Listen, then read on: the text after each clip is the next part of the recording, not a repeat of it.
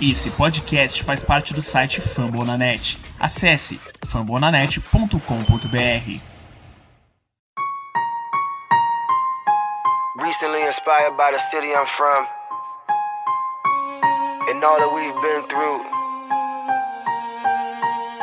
just makes me realize that there's nothing that can stop us from being champions. I dedicate this song to Ray Lewis.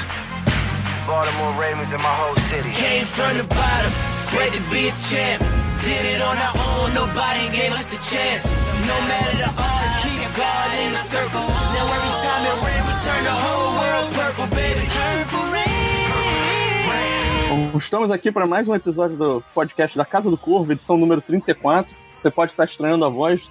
Hoje não é o Cleverton Ares apresentando. Ele teve uma emergência de trabalho, mas podcast não pode parar, né? Então, eu Famoso aqui, João Miguel. Gabriel Gério, é, é, leia-se como quiser. É, fica a cargo do ouvinte decidir se, se o Cleverton está falando a verdade ou não. Mas estou aqui, João Gabriel Gélio, para apresentar essa edição que a gente vai falar sobre os prospectos ofensivos né, do, do draft 2018.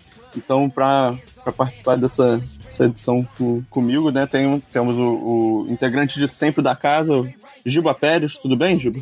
Tudo certo, tudo tranquilo. Estamos aí para mais um episódio. Mais um sábado de manhã de gravação, né? Bom dia para você. E Naquele, naquele horário certo que é quando a gente acordar, a gente grava. Sempre, né? Então, e para participar aqui com a gente, né, trazemos, trouxemos um reforço de peso do On The Clock Brasil, do Painters Brasil também, que eu, com todo respeito, é um pouquinho menos relevante para aqui, mas dando, dando o perfil completo, né, o Felipe Vieira estava lá com, com o pessoal do On The Clock Brasil, né, é, fazendo um trabalho muito maneiro sobre o scouting, sobre o draft, lançaram recentemente o guia deles, eu já, já comprei o meu, né? Então, Felipe, a casa é sua, bem-vindo. Muito obrigado pela, pela participação. Obrigado, obrigado pelo convite. Sempre muito bom aqui estar falando de draft, né? Quem não sabe, On The Clock é um site só focado em draft, então falamos de draft um ano inteiro. Inauguramos aí o On The Clock em agosto e desde agosto estamos falando dos prospectos, então se você gosta de draft, visita lá o On The Clock. Lançamos o guia, como você falou, são 250 prospectos analisados, com nota, analisando trade a trade. Então é bem legal. Dá uma conferida lá no, no nosso trabalho.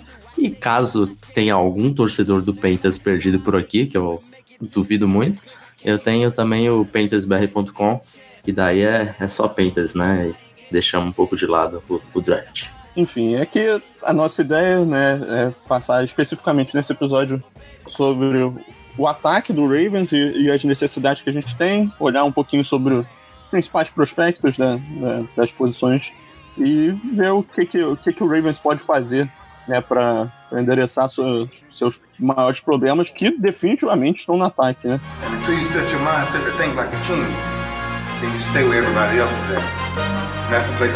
And I want to wanted to go way beyond that. And that's what I'm still chasing to this day. But if I can change one life today, just by telling you to be different, do something different, and take God with you, I don't care where you go, then do it. Then do it. Now is the time. So y'all can't waste no more time. You have to make up your mind to do anything you want to do. And don't let nobody, nobody tell you what you can't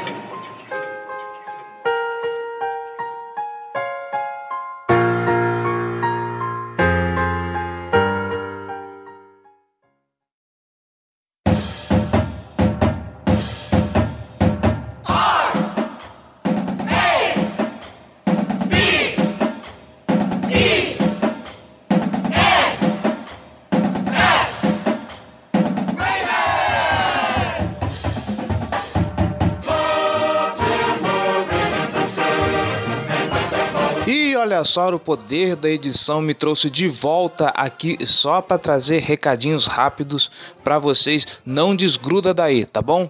Você gosta da Casa do Corvo e quer ver esse projeto continuar e ajudá-lo a crescer? Então apoia.se barra Casa do Corvo. Com um real você pode fazer uma grande diferença nesse projeto. Seja torcedor de elite. Faça como essa galera, o Kaique Carlos Coelho, o Luiz Renato, o Márcio Hayashi, o Raul Sá, o Rodrigo Zivierzikovski. Acho que dessa vez eu acertei. Galera, torcedores de elite, muito obrigado pela colaboração de vocês e reforçando a partir de um real você pode fazer uma diferença muito grande para manter esse projeto no ar e ajudá-lo a crescer. E se você colaborar a partir de 10 reais, você tem direito a entrar no Boteco do Corvo, o nosso espaço exclusivo no Facebook, nosso grupo exclusivo para conteúdos tão exclusivos quanto e debater sobre nosso querido time de Maryland. Aliás, que lugar melhor para falar de futebol do que num boteco, certo? Você que está nos escutando pelo iTunes, não esqueça de deixar a sua avaliação, não esqueça de deixar as suas cinco estrelinhas para que nós possamos ganhar destaque na loja do iTunes como podcast esportivo. Vamos ajudar a espalhar a palavra de Baltimore Ravens a outros torcedores, a outros ouvintes, a outros amantes de futebol americano que se interessam pela gente. Por que não? Certo? Nossas redes sociais, facebook.com barra Casa do Corvo, nossos twitters, arroba Casa do Corvo, arroba B Ravensbra, arroba JGGL e arroba Lipe Vieira e arroba On The Clock BR. Muitíssimo obrigado, Felipe Vieira, pela participação, a galera do On The Clock por ter nos cedido o Felipe e semana que vem, para falar de defesa, tem mais, hein? Então fica aqui meu abraço, meu carinho, meu agradecimento a todos vocês da equipe do On The Clock. E obviamente nós somos membros da família Fumble na net. Você que está escutando esse podcast, não esqueça, além do Famblinho toda semana, além da Casa do Corvo, ainda tem uma gama gigantesca de podcasts sobre outros times que você pode escutar se você está aqui na Casa do Corvo, mas não torce para Baltimore, de repente deve ter algum podcast sobre o seu time de coração, certo? Acho que é isso. Sim, já ia esquecendo. Recados, gente. Temos recadinhos no Fambonanet. Por favor, não esqueçam de comentar sugestões, críticas, dúvidas ou elogios casa do gmail.com. Kaique Coelho no Fambonanet. Excelente trabalho, como sempre. Um baita podcast com ótimas análises, ótima edição e ótimas pautas. Vocês são bons em tudo, diferente de um certo time de Maryland aí. Nossa, gente, que, que pesado com, com, com Baltimore, tadinho. Mas muito obrigado, Kaique. Podcast foda com torcedores e ouvintes de elite, vocês também são foda. Parabéns, pessoal da Casa do Couve On The Clock pelos podcasts. Só podcast top, Rogerinho. e Clever, não desculpa ficar perguntando toda vez quando o podcast vai estar no ar. Não se preocupa. Vocês colaboram, vocês apoiam, vocês têm o direito de ter esse podcast pontualmente, direitinho toda semana. Às vezes atrasa, atrasa. Infelizmente agora eu sou uma pessoa atarefada. Mas podem cobrar, podem cobrar. É vocês merecem, vocês têm o direito de ter o programa toda semana direitinho caindo no feed, certo? E vambora, porque esse papo tá longo, duas fucking horas sobre draft, é conteúdo pra cacete, mais os conteúdos que a gente vai colocar no post, pra você ficar afiadinho. Chega de enrolação, vambora!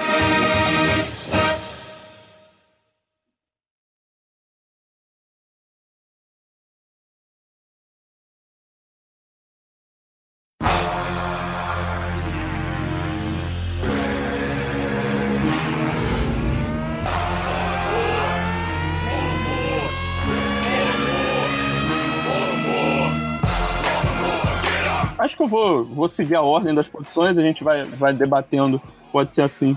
Então, começando pelo, obviamente, a mais importante de todas, a, é, é a posição de quarterback. É, é uma coisa que a gente sempre fala aqui, né? É, a gente está tá até um pouco cansado já de bater nessa tecla. O Joe Flacco não é a opção ideal, mas o Ravens está preso a ele, não tem o que fazer. Mas também já está chegando o momento que um corte do, do Fleco já, já deixaria um dead money menor, então já, já se tornaria mais viável. Então começa a se estudar, investir em, em, um, em uma peça mais jovem no, no draft, né, uma opção mais barata. Recentemente até, inclusive, foi, foi o caso, né, o, o, o Ravens contratou um reserva, né, o famoso RG3, né, o Robert Griffin terceiro. Um contrato barato, então não, não afeta muita coisa. É, vem totalmente para ser reserva, uma opção definitivamente melhor do que o Josh Woodrow. É, eles vão brigar pela, pela vaga de reserva, né? Durante o, a pré-temporada toda, a ideia é essa. Talvez venha mais, a um, mais um ainda no draft, que é o que a gente vai É, então, exatamente. aqui, mas precisamente. Exatamente. Eu queria te perguntar o que, que você acha, é, em qual faixa você acha que o Ravens deveria investir num quarterback né, nesse draft e, e em que faixa você acha que, que isso seria o ideal? Ah, eu acho que, sim, eu, na minha concepção, é claro que existe a questão do, do best player available, que é a filosofia do Ozzy, a gente já conhece isso muito bem.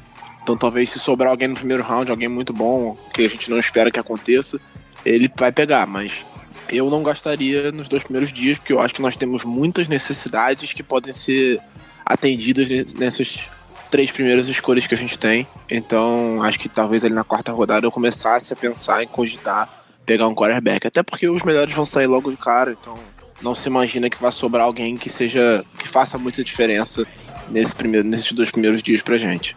Felipe, você não é torcedor do Ravens, mas obviamente pro, pro projeto Non The Clock você tem que estar ligado nas necessidades e, e no- nos elencos de todos os times.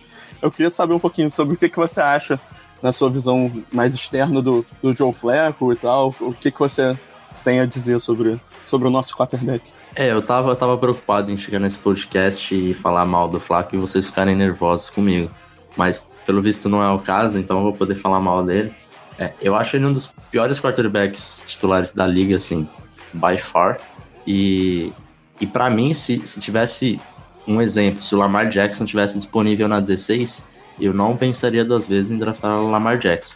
Eu acho que o Lamar, por ser um, um prospecto polarizante, muita gente falar que rolou aquele papo de converter ele para wide receiver, que é uma tremenda de uma bobagem. Ridículo? É, ridículo. E eu acho que a liga em si não vê ele com esses olhos que o Mel Kiper tentou vender. De, ah, não é quarterback. Então eu acho que ele vai sair bem antes da 16. Talvez se o Bills não, não fizer trade up e, e se mantiver na 12, talvez seja uma opção. Não acho que será a melhor opção, porque já vimos como o Bills usa quarterbacks móveis, como foi mal utilizado o Tyrod Taylor. Mas da 15, que tem é, uma posição antes de vocês, tem o Cardinals que tá numa condição, assim, talvez seja um, será um dos piores times da NFL é, em 2019, porque tem pouquíssimas escolhas nesse, nesse draft. Acho que são quatro só, né? São quatro escolhas só.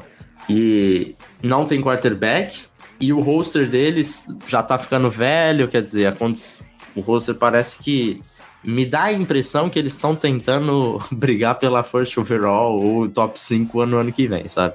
Porque Candidatíssimo, né? Porque É, já era um time bem carente no- na última temporada, ainda perdeu algumas peças. Eles tentaram ainda uma vitalidade ali contratando o Adrian Peterson, mas não conseguiram. Então, assim, já era um time bem fraco na última temporada, tá numa divisão muito difícil.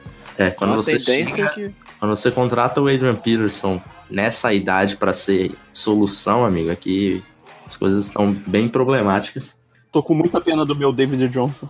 É, eu tenho, eu tenho ele no, no Fantasy Dynasty. Eu sei que ele vai Eu arregaçar de fazer ponto, mas deve ser assim. Ele e só ele. O Fitz parece que o cara não acaba nunca, né? Então ainda dá pra esperar alguma coisa. Mas assim, o roster no geral é bem ruim. E só que eu não sei se eles deixariam passar a opção de um Lamar Jackson eh, se, se cair no colo deles. Eu até acho que vai surgir algum outro time fora esses dois, que ninguém muito tá falando, que deve subir É, pra fosse pegar o Lamar.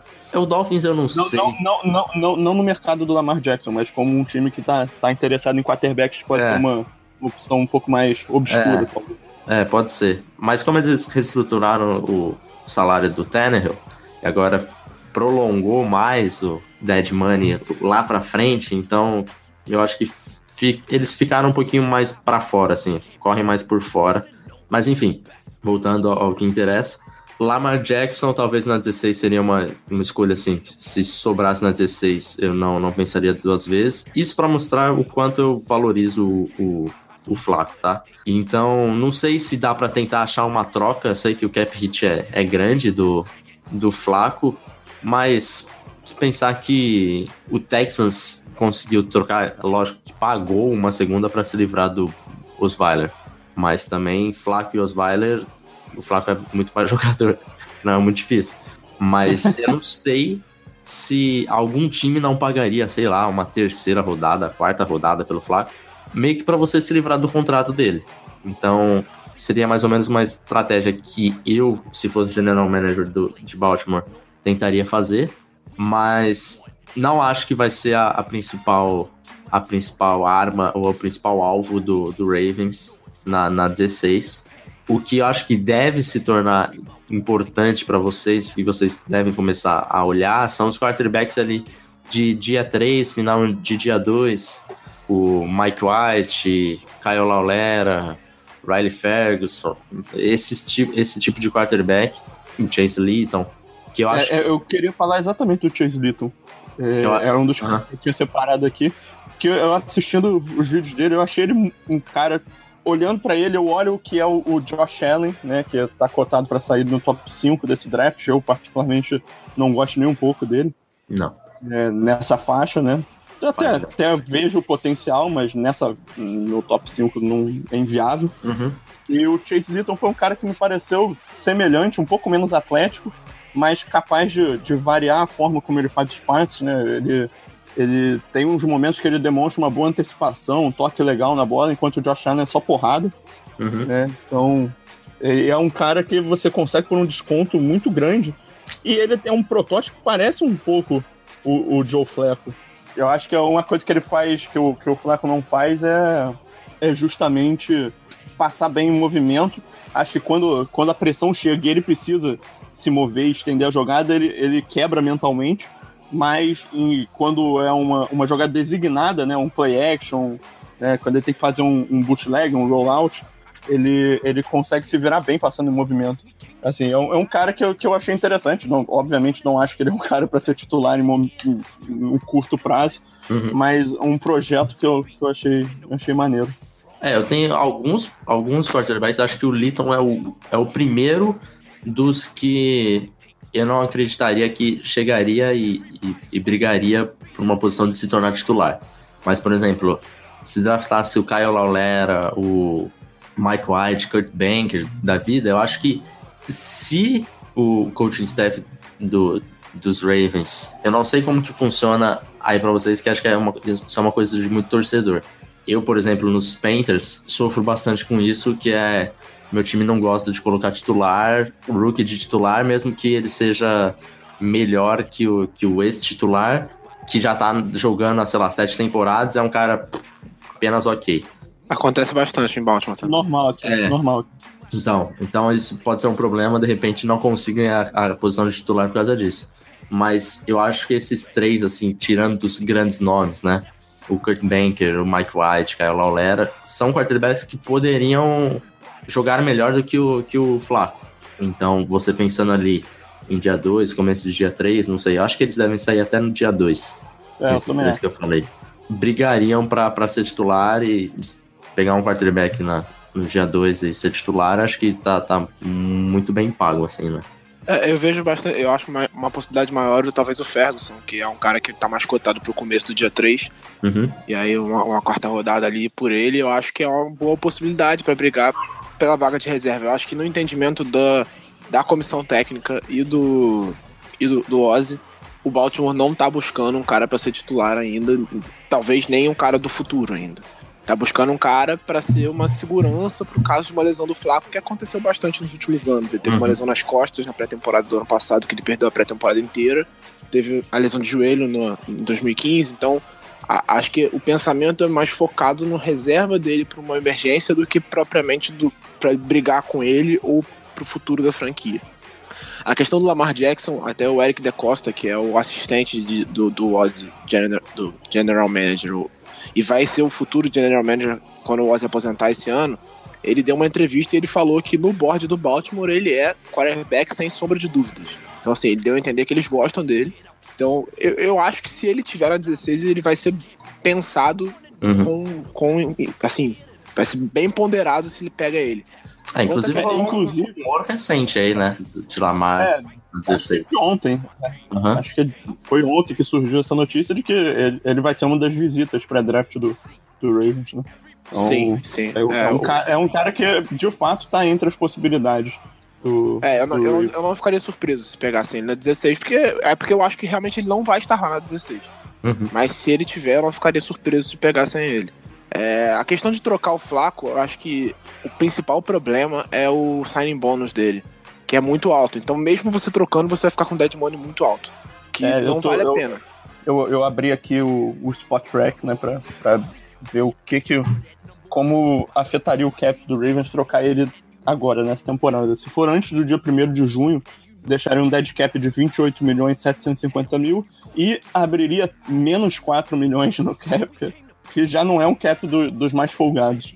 Se for É. uh, depois do dia 1 de junho, aí geraria deixaria 12 milhões 750 mil de, de dead money nesse ano, mais 16 milhões no próximo, e aí abriria 12 milhões no, no cap desse ano, né? Mas, enfim, são, são quantias absurdas de, de dead money, eu acho que é, é isso que limita qualquer pensamento de, de alguma coisa diferente. Por isso que pro Ravens talvez seja interessante pensar no quarterback que é meio que um projeto ainda, né? Que ele vai precisar de um ano no banco, se acostumar a ganhar peso de NFL, que é o caso do, do Lamar Jackson, né? É um cara que muita gente acha que, que por, por, esse, por, ele, por esse estilo dele de corredor e tal. O problema é que quando vai- draftar o Lamar vai- Jackson, na primeira interceptação do Joe Flacco, já a torcida vai estar pedindo Lamar. Exatamente. Qualquer, a, a sim, primeira cagada dele, que não vai demorar muito, né? Porque ele faz todo o jogo, vai começar a pressão pra botar o Lamar Jackson pra jogar. É, É. Isso é inevitável também. né? Pois é, então, assim. Já termos- vão gritar pelo RG3, né? Imagina É. pelo Lamar. É, eu não duvido, não. Duvido zero. Se o Arthur fizer uma boa pré-temporada, já vai ter uma pressão boa quando o Flaco jogar mal. Então, assim, eu acho que é um projeto que vai ser in- iniciado com o novo GM no ano que vem. O trabalho do De Costa no próximo draft é encontrar o quarterback do futuro. E aí o contrato do Flaco, que a partir de 2020 já tem uma, uma, uma opção de, de corte com dead money mais baixo. Acho que a tendência é, se ele não evoluir muito até lá, ele vai ser, ele vai ser trocado ou cortado lá, lá para 2020. Então, assim, eu acho que é um projeto que começa no próximo draft. É, evoluir muito, eu não acho que ele tem mais muita margem pra isso, né? Ele pode Exatamente. É voltar a ser um, um bom game manager, né? Isso, já, já teve seus bons momentos. Mas, enfim, então, Felipe, é, entre essas opções do, do Caio Lauleira e do, do Mike White, qual, qual é a sua, sua preferência? Qual você acha que se encaixa melhor com, com as características do Ravens? Ah, se quiser manter um estilo de braço forte de Joe Flacco, acho que Kurt Banker talvez seja a melhor opção. É, ele. Eu gosto de comparar ele ao, ao Josh Allen, só que ele com menos upside do, do Allen, só que com uma base melhor do que o do Allen. Então, ele não vai ter aqueles momentos YOLO ball, igual tem o Allen, que é frequente. E tem um, um braço bem respeitável, assim, um, um braço que, que consegue esticar o campo com facilidade. Tem a, a presença de pocket legal, o processamento mental dele eu acho melhor do que a do, do Allen.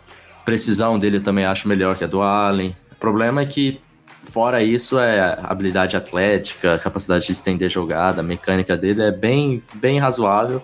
É um cara aí que eu, eu tô pensando em sair ali pra terceira rodada. Então, mais ou menos aí terceira rodada, acho que ficaria, ficaria justo pro, pro Ravens, mesmo se, se fosse pensando num projeto, enfim. Acho que seria uma boa opção pra eles, pra vocês. É, o, o Banker é um cara que eu tô um pouco mais baixo do que. Olhando o guia de vocês, eu tô um pouquinho mais baixo do Uhum. que a opinião de vocês. Achei que, assim, tem muitos momentos que a tomada de decisão dele deixa a desejar. E acho que quando ele, ele é obrigado a, se, a entrar em movimento, né, estender uma jogada, ele, quando ele precisa restabelecer os pés dele para fazer o passe, ele, ele erra muito nessa, nessa situação. Mas eu acho que ele tem um dos melhores tapes da, dessa classe inteira, contando qualquer posição, que é o primeiro tempo do jogo dele contra Miami. Miami, é, eu perguntar se você viu esse jogo. E, né, aquele primeiro tempo é um negócio surreal. Eu acho que ele errou um passe só. Aham, aham. É, esse, esse é o jogo pra você se apaixonar por ele. E daí você vê os outros, você fala, você tenta equilibrar um pouco as coisas. Mas, assim, eu acho, acho ele um, um cara da minha cotação, um cara de final de terceira rodada, Aham. é, comecinho de, de dia 3. Eu, particularmente, dentre essas, essas três opções aí que você citou, eh, juntando também com o Riley Ferguson, que o, que o Giba falou, a minha preferida é, o- é o Lauleta, só que eu acho que ele vai. Ele, ele foge do, do estilo do, do Ravens. É um cara que não tem muito braço, é justamente a, a, a maior deficiência do jogo dele, é, o jogo em profundidade. Mas eu gosto dele quando ele é colocado em movimento, ele consegue estender uma jogada, consegue desempenhar bem um, um, um ataque de mais baseado em movimento, tipo o que o, o Mitchell Trubisky fez ano passado. Acho que ele tá. Ele é um cara já, já mais pronto. Grande, outro grande questionamento sobre ele também é, é o nível de competição. Mas eu achei ele um cara razoavelmente preciso. Até teve do NT, NDT Scouting, né, que é um site também sobre, sobre o draft. É, teve um, um, um analista deles, né, o Benjamin Solar, que ele fez um projeto que ele analisou vários passes, mais de 5 mil passes dessa, dessa classe, analisando a situação, né? Se o cara estava sob pressão, se ele, em quan- quantas leituras ele fez, né? O projeto dele chamado Contextualizing Quarterbacking, né? E, e o Lauleta era um cara que teve é, uma avaliação muito boa justamente pela colocação que ele bota na bola, né? Normalmente, ele, além de ser preciso, ele é um cara que, que coloca a bola em condição do recebedor ganhar mais jardas depois da recepção. Uhum, uhum. É, isso eu acho que é, que é uma trait muito, muito valiosa. É, e sobre o Mike White, eu gosto muito do braço dele, né? E, porra, o que ele tomou de porrada nessa, com, a- com essa linha ofensiva dele não foi, não foi pouca coisa. Ele perdeu no, no draft do ano passado o Taylor e o, o, e o Forrest Lamp, né? Então, esse ano ele jogou sem, sem os dois melhores companheiros dele no ataque. né? E aí ele caiu um pouco de produção. E o esquema dele é muito simples, né? É basicamente só leitura de um lado do campo. E ele ainda pareceu meio lerdo, né? Nesse processamento dele pra mim. E pouco móvel, né? Porque o torcedor do Raven já tá acostumado, então. Completamente acostumado. Ficaria chocado se fizesse outra coisa. Então eu, eu, acho, eu acho que o, o Mike White é, é, é semelhante ao Flaco também. Então é o cara que eu não quero. Mas são, são quarterbacks que eu gosto, cara. Assim, em, em comparação à classe, por exemplo, do ano passado, acho Ah, que a não. oferta de quarterbacks do, do dia 2 já, já é muito melhor. Ano passado você, você fugia do, do- dos três principais, né, que saíram na primeira rodada, e você tinha o Deshaun Kaiser, que era um cara com bastante potencial, mas também diversos defeitos. Foi pro pior lugar possível É. pra ele, né, cara? Exatamente isso que eu ia falar. Ele foi pro, ele- pro pior lugar para ser desenvolvido, jogado na fogueira, e pô, com um esquema horroroso. Técnico chamando mal jogadas. Então, assim, foi pro pior lugar possível para ele evoluir. Aí você foge desses três nomes, pô, você, você fugia desses quatro nomes, e aí viu o quê? Nathan Peterman, Davis É, Webb. Davis Webb, você entrou no, no hype do Davis Webb a primeira rodada no ano passado. Que, nossa senhora, sempre acontece. Sempre acontece algum, algum desses, né? Mas o do Davis Webb era Tão demais pra mim, cara. O, o, o Davis Webb foi. Acho que foi a pior nota que eu dei no, no ano passado. Não, eu, eu detestava ele também. Eu tinha ele como final de, de dia 3 também. Tipo, nossa. Até o quarto round eu já, já achei reach pra ele. Imagina a primeira. Acho que, Mas ele foi, acho que ele foi na terceira, pô. Foi terceira? Eu achei que tinha sido começo de quarto contra os Giants. Mas- Ah, Outro cara que tá com, com, com uma situação semelhante, até um pouco polarizante também, mas em menor escala, porque ele não é cotado pelo primeiro dia, é o Luke Falk, né? É, o Luke Falk eu tô, tô bem baixo nele, assim. Até lá no, no On The Clock nós tivemos é, discussão com o On The Clock, com o Luke Falk, que o Davis, é, que participa lá do On The Clock comigo, O Davis gosta- estará aqui com a gente na, pra falar dos prospectos de defensivos. defesa, né? Ele gosta mais do Luke Falk do que eu, então é, a gente precisou cada um ceder um pouquinho pra, pra sair a nota dele. E realmente, sim, o Luke Falk pra mim é, é um quarterback que dificilmente vai conseguir ser um, um- titular, no máximo um reserva que você, que você talvez não seja apaixonado por ele. Ah, um reserva é, Ok. Top 15, top 20, sei lá, alguma coisa nesse sentido. Tipo um Andrew Jones. É, é, acho que Pode, mais ou menos por aí. uma barra em um jogo. Aham, mas mais que isso, você. Porque precisa Mas montar falar, muito ele é acima bom. dele. É, é o tipo de cara que você vai falar, ah, ele não é muito bom, mas ah, vai, a gente não precisa mexer no, no reserva por enquanto. É, tá, tá recebendo salarinho baixinho lá, tá- deixa ele aí. É lógico, se É. você pegar ele lá na, na quarta, quinta rodada, né? Se você pegar ele na terceira, na segunda, eu já vi o Mel Kiper falando dele na primeira, assim como o Mel Kiper falou do Davis Webb.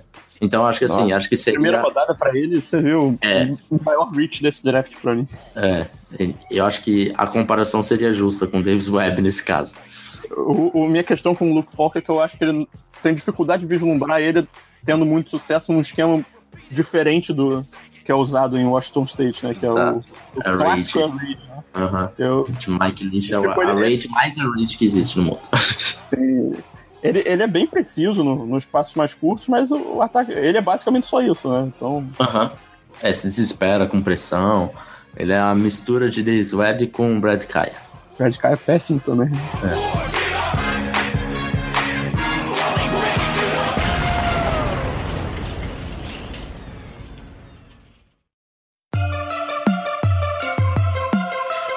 purple, black and purple, black and purple, black and purple. Black and purple, black and purple, black and purple, black and purple. Então, vamos agora, seguindo na ordem das posições aqui, para running back. Que, então, estabelecemos que, que o, Ravens precisa, não necessariamente, mas ele é, seria talvez prudente investir em um, em um quarterback, né?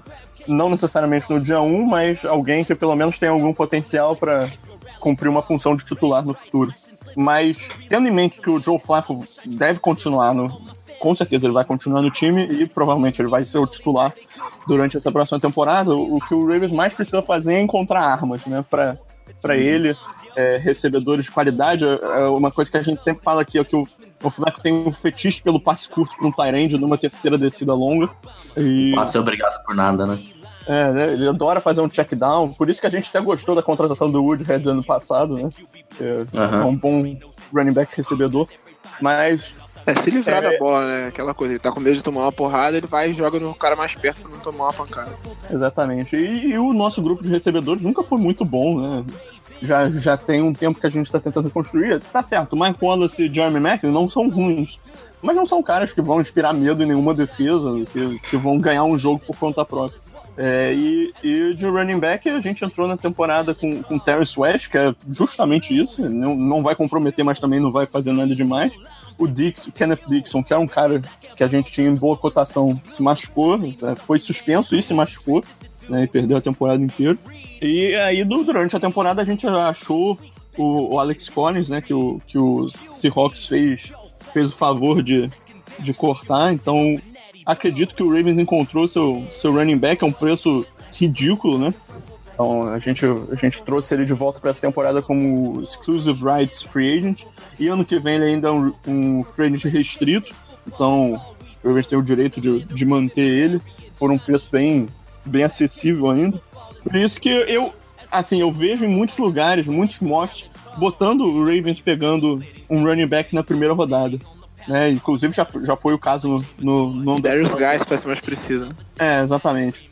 É, aí eu queria saber do, do Felipe. é, você acha que, tendo o Alex Collins, a volta do, do Kenneth Dixon, você acha que realmente é uma necessidade investir cedo num, num, num running back ou, ou a escolha por um Darius Guys na vida seria uma, uma escolha de um melhor jogador disponível, um cara que é melhor do que esses e, e levantaria o ataque? É, acaba entrando muito no, que jogador que tá disponível e, e talento dele, né? Acho que quando nós colocamos, não sei nem se foi eu, se foi o Davis, que fizemos esse mock com guys.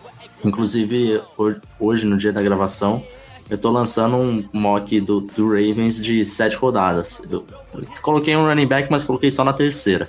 Eu acho que depende, assim, do talento que sobrar.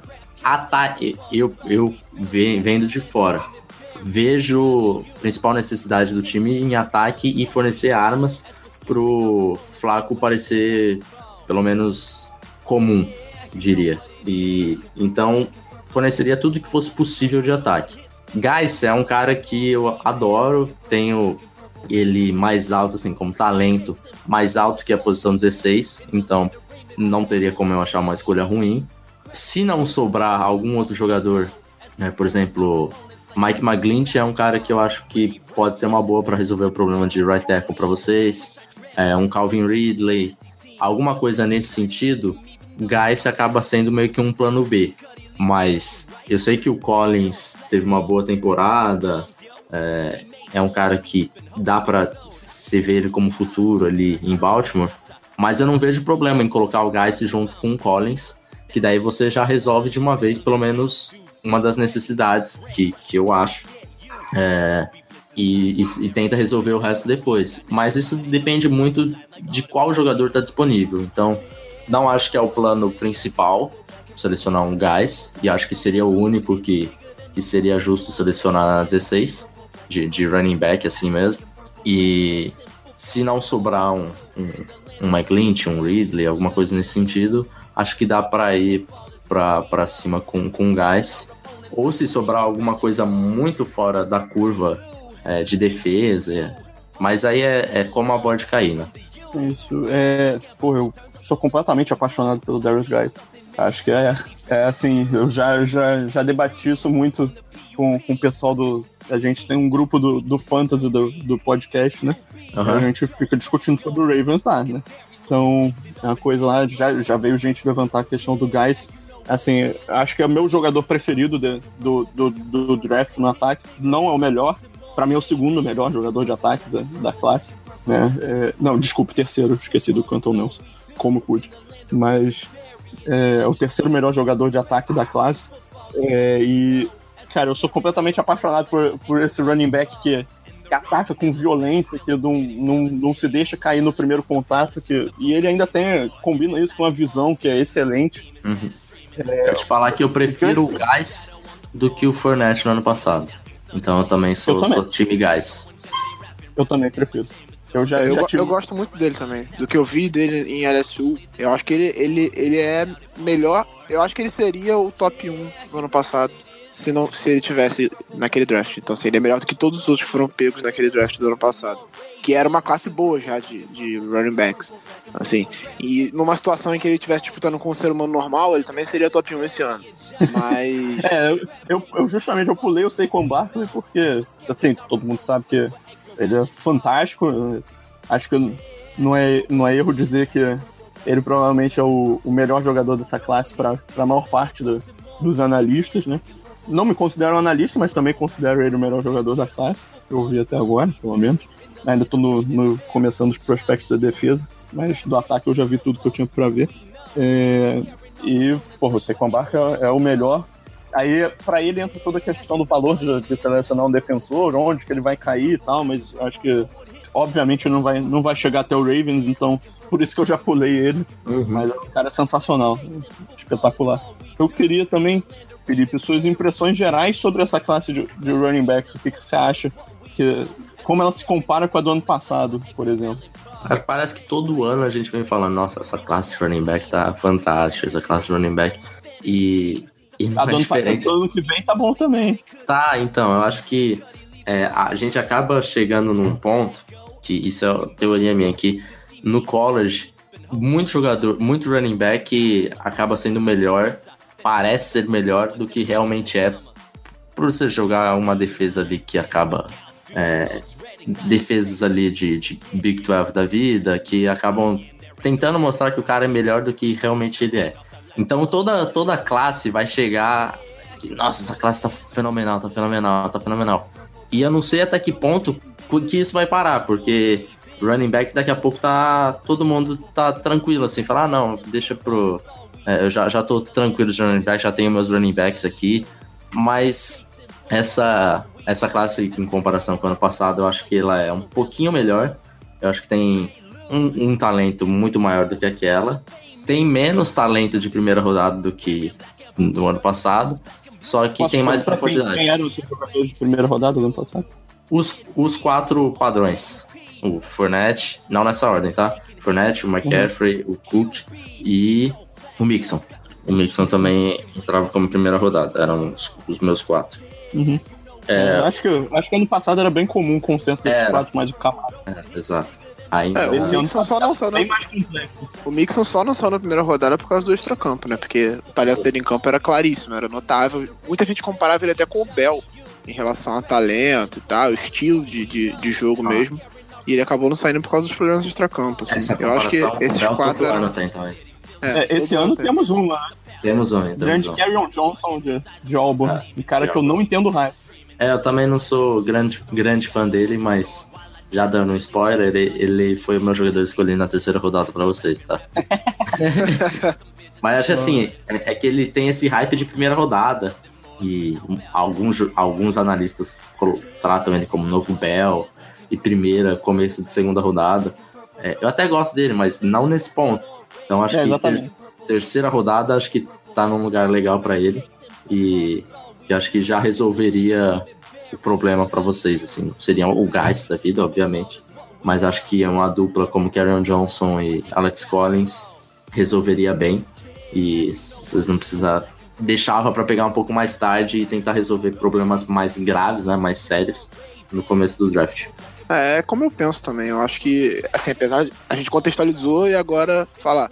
Apesar de gostar muito do Geist, ver um talento absurdo nele e entender que ele melhoraria o nosso ataque, eu, eu tenho bastante resistência a pegar running backs na primeira rodada. A não ser que sejam talentos realmente absurdos, como é até o caso do Geist e do Barkley, mas assim, eu tenho uma boa resistência, especialmente pela, pela a profundidade do nosso backfield, entendeu? Eu acho que nós Exatamente. temos um bom e que se mostrou uma peça confiável no Alex Collins. Tem um cara de potencial e que também a gente, com o que viu dele na NFL, não tô nem falando do college, mas o que ele mostrou no primeiro ano dele de calouro, ele mostrou talento. Então o Dixon também é uma peça confiável. Então nós temos dois bons running backs. Ainda tem o, o cidadão lá que recebe o espaço lá, o, o Buck Allen, Buck Allen. que não é grande coisa, mas tá lá pra, pra brigar. Então, assim, é, é uma necessidade que eu enxergo muito mais pra terceira rodada ali, que se sobrar um cara bom a gente pega, do que na primeira rodada, por mais que o Geist seja talentoso. Eu, eu não ficaria triste de pegar o Geist, mas eu acho que não, eu não pegaria. Claro É, é, que é, tudo seria depende de tipo- como o board se desenvolve, né? É, seria exatamente a situação de, porra, eu amo o Geis, porra, ficaria feliz depois de que a temporada passasse, eu ficaria feliz que ele tava no meu time e tal, mas no momento eu ficaria meio revoltado com o investimento. Eu, ti- eu tive um, um sentimento parecido no ano passado com o McCaffrey. Eu amava o McCaffrey. Só que lá em fevereiro eu detestava a ideia do McCaffrey na 8. Só que começou a surgir tanto boato de Leonard Fournette na 8 que quando saiu a escolha do McCaffrey eu fiquei felicíssimo.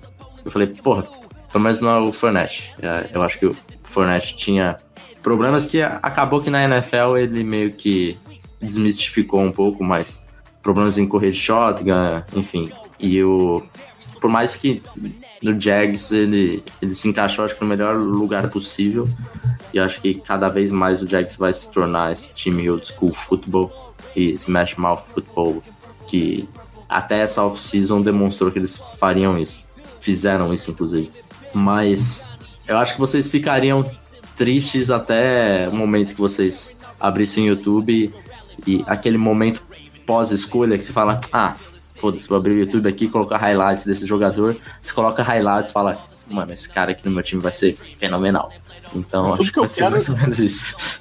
Tudo que eu quero é mais desculpa pra ver mais tape do. do- É, é aquela coisa, você fica triste porque você, tipo, você vê, você não vê tanta necessidade naquela posição e, pô, tem outras posições muito mais carentes no elenco, mas você pega um cara muito, muito, muito talentoso que, sabe, é aquele cara que vende camisa mesmo, que a torcida empolga em cima dele. Então, eu acho que é, é uma tristeza relativa, assim, não é, não seria um Uhum. problema pegar o Geist, não. Não. E ainda mais assim, que hum, falando a verdade, nessa classe de premium position, vamos pensar aí, quart- quarterback a gente já, já falou bastante aqui. Mas Edge não tem muita coisa. Cornerback, não sei se na 16 vocês vão querer pegar alguma. Não tem nem tanta necessidade assim. Exatamente, ainda mais tendo pego um no ano passado. É, é. A, ú- a única posição de premium mesmo seria tackle que vocês conseguiriam usar logo de cara. É, então é Mas que. eu assim seria numa, numa posição não premium de tackle, né? Que seria. É, seria right tackle, exato, exato. Então, vocês não estariam passando tanta coisa assim. Talvez a única que, que dá pra discutir é a posição de wide. Só que daí, se você for discutir dentro da posição de wide, você só tem uma premium, que é a de wide X, eu não sei se tem algum X que vale a pena aqui no, na 16. No caso, seria talvez o Sutton. É o Isso. único X. Então, entre Sutton e Guys, eu iria de Guys. Então, acaba entrando muito de com, como a board vai cair, enfim. é, eu não, não acharia ruim pro, pro, pro Ravens pegar o Guys, não. Pra fechar a questão do Geis, é assim, na minha concepção, eu teria três opções antes de, antes de, pegar, antes de pegar o Geis. Eu tentaria, claro, veria se o Ridley sobrou, se o McGlinchey sobrou, e tentaria uma trade down pra ganhar mais escolhas, porque nós temos poucas escolhas esse ano, são seis só, eu acho. Então, essas seriam as minhas três opções antes, e aí, se não conseguisse nada disso, beleza, o Geis pra mim tá, tá, tá ótimo. Uhum. Mas acho que essas três viriam antes do Geis, na, na minha concepção. Pra- Pra fechar os running backs, eu queria que se você pudesse passar alguns nomes que você acha que podem ser bons recebedores saindo do backfield. Os caras ali do dia 3. Tipo, nomes que, que me vêm à cabeça. Um John Kelly, de Tennessee. Um, um Chase Edmond, de, de Fortran. Sobre os running backs, você falou dois que eu gosto bastante, cara, do Chase Edmonds de Fordham, que é um running back com um pouco hype, né? Até porque ele é da FCS, mas é um cara que eu gosto bastante e ele talvez seja um dos jogadores, um dos meus favoritos. Aquilo que você falou, não é o melhor, mas é um dos meus favoritos é, em questão de mudança de, de, de direção.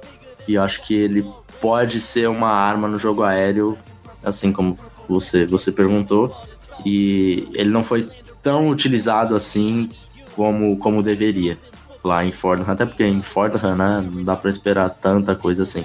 Mas eu só lembro de um jogador de Fortran, que é aquele quarterback horroroso que jogou no, no, no Cardinals, o John Skelton.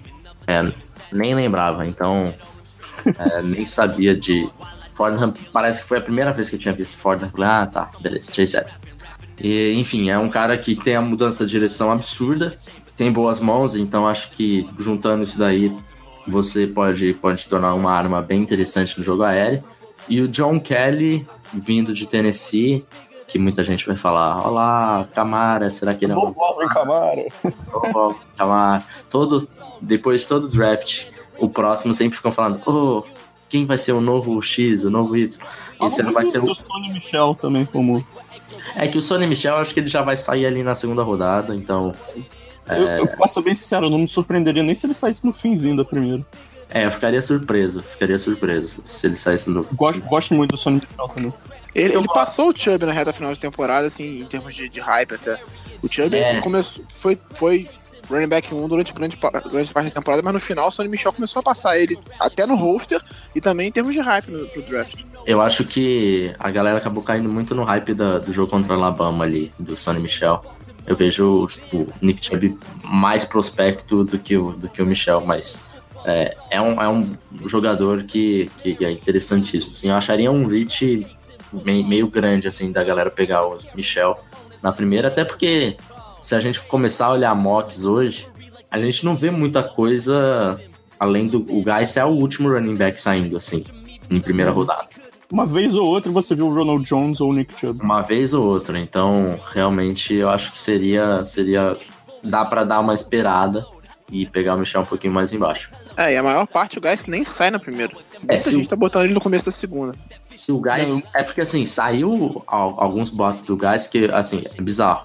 É, inclusive o Dan Hetman, que era scout dos, dos, dos Giants, e agora é, É o chefe do Scouting Academy. Scouting Academy, ele falou que os, os problemas off-field do Guys estão levando à queda dele e tal.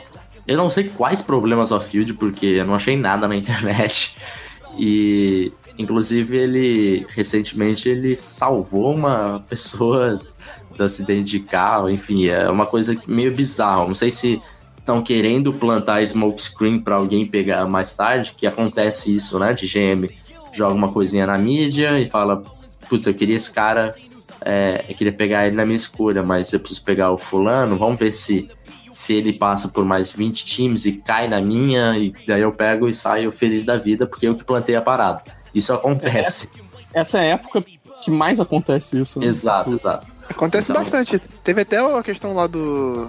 do Tâncio, a questão. do- Falaram que foi. Muita gente falou que o- a história do hacker que botou o vídeo dele lá fumando foi, mas foi alguma coisa a ver com isso. Acontece bastante isso. né? O, o, o Darius Geist viveu seu dia de Vanderlei Luxemburgo.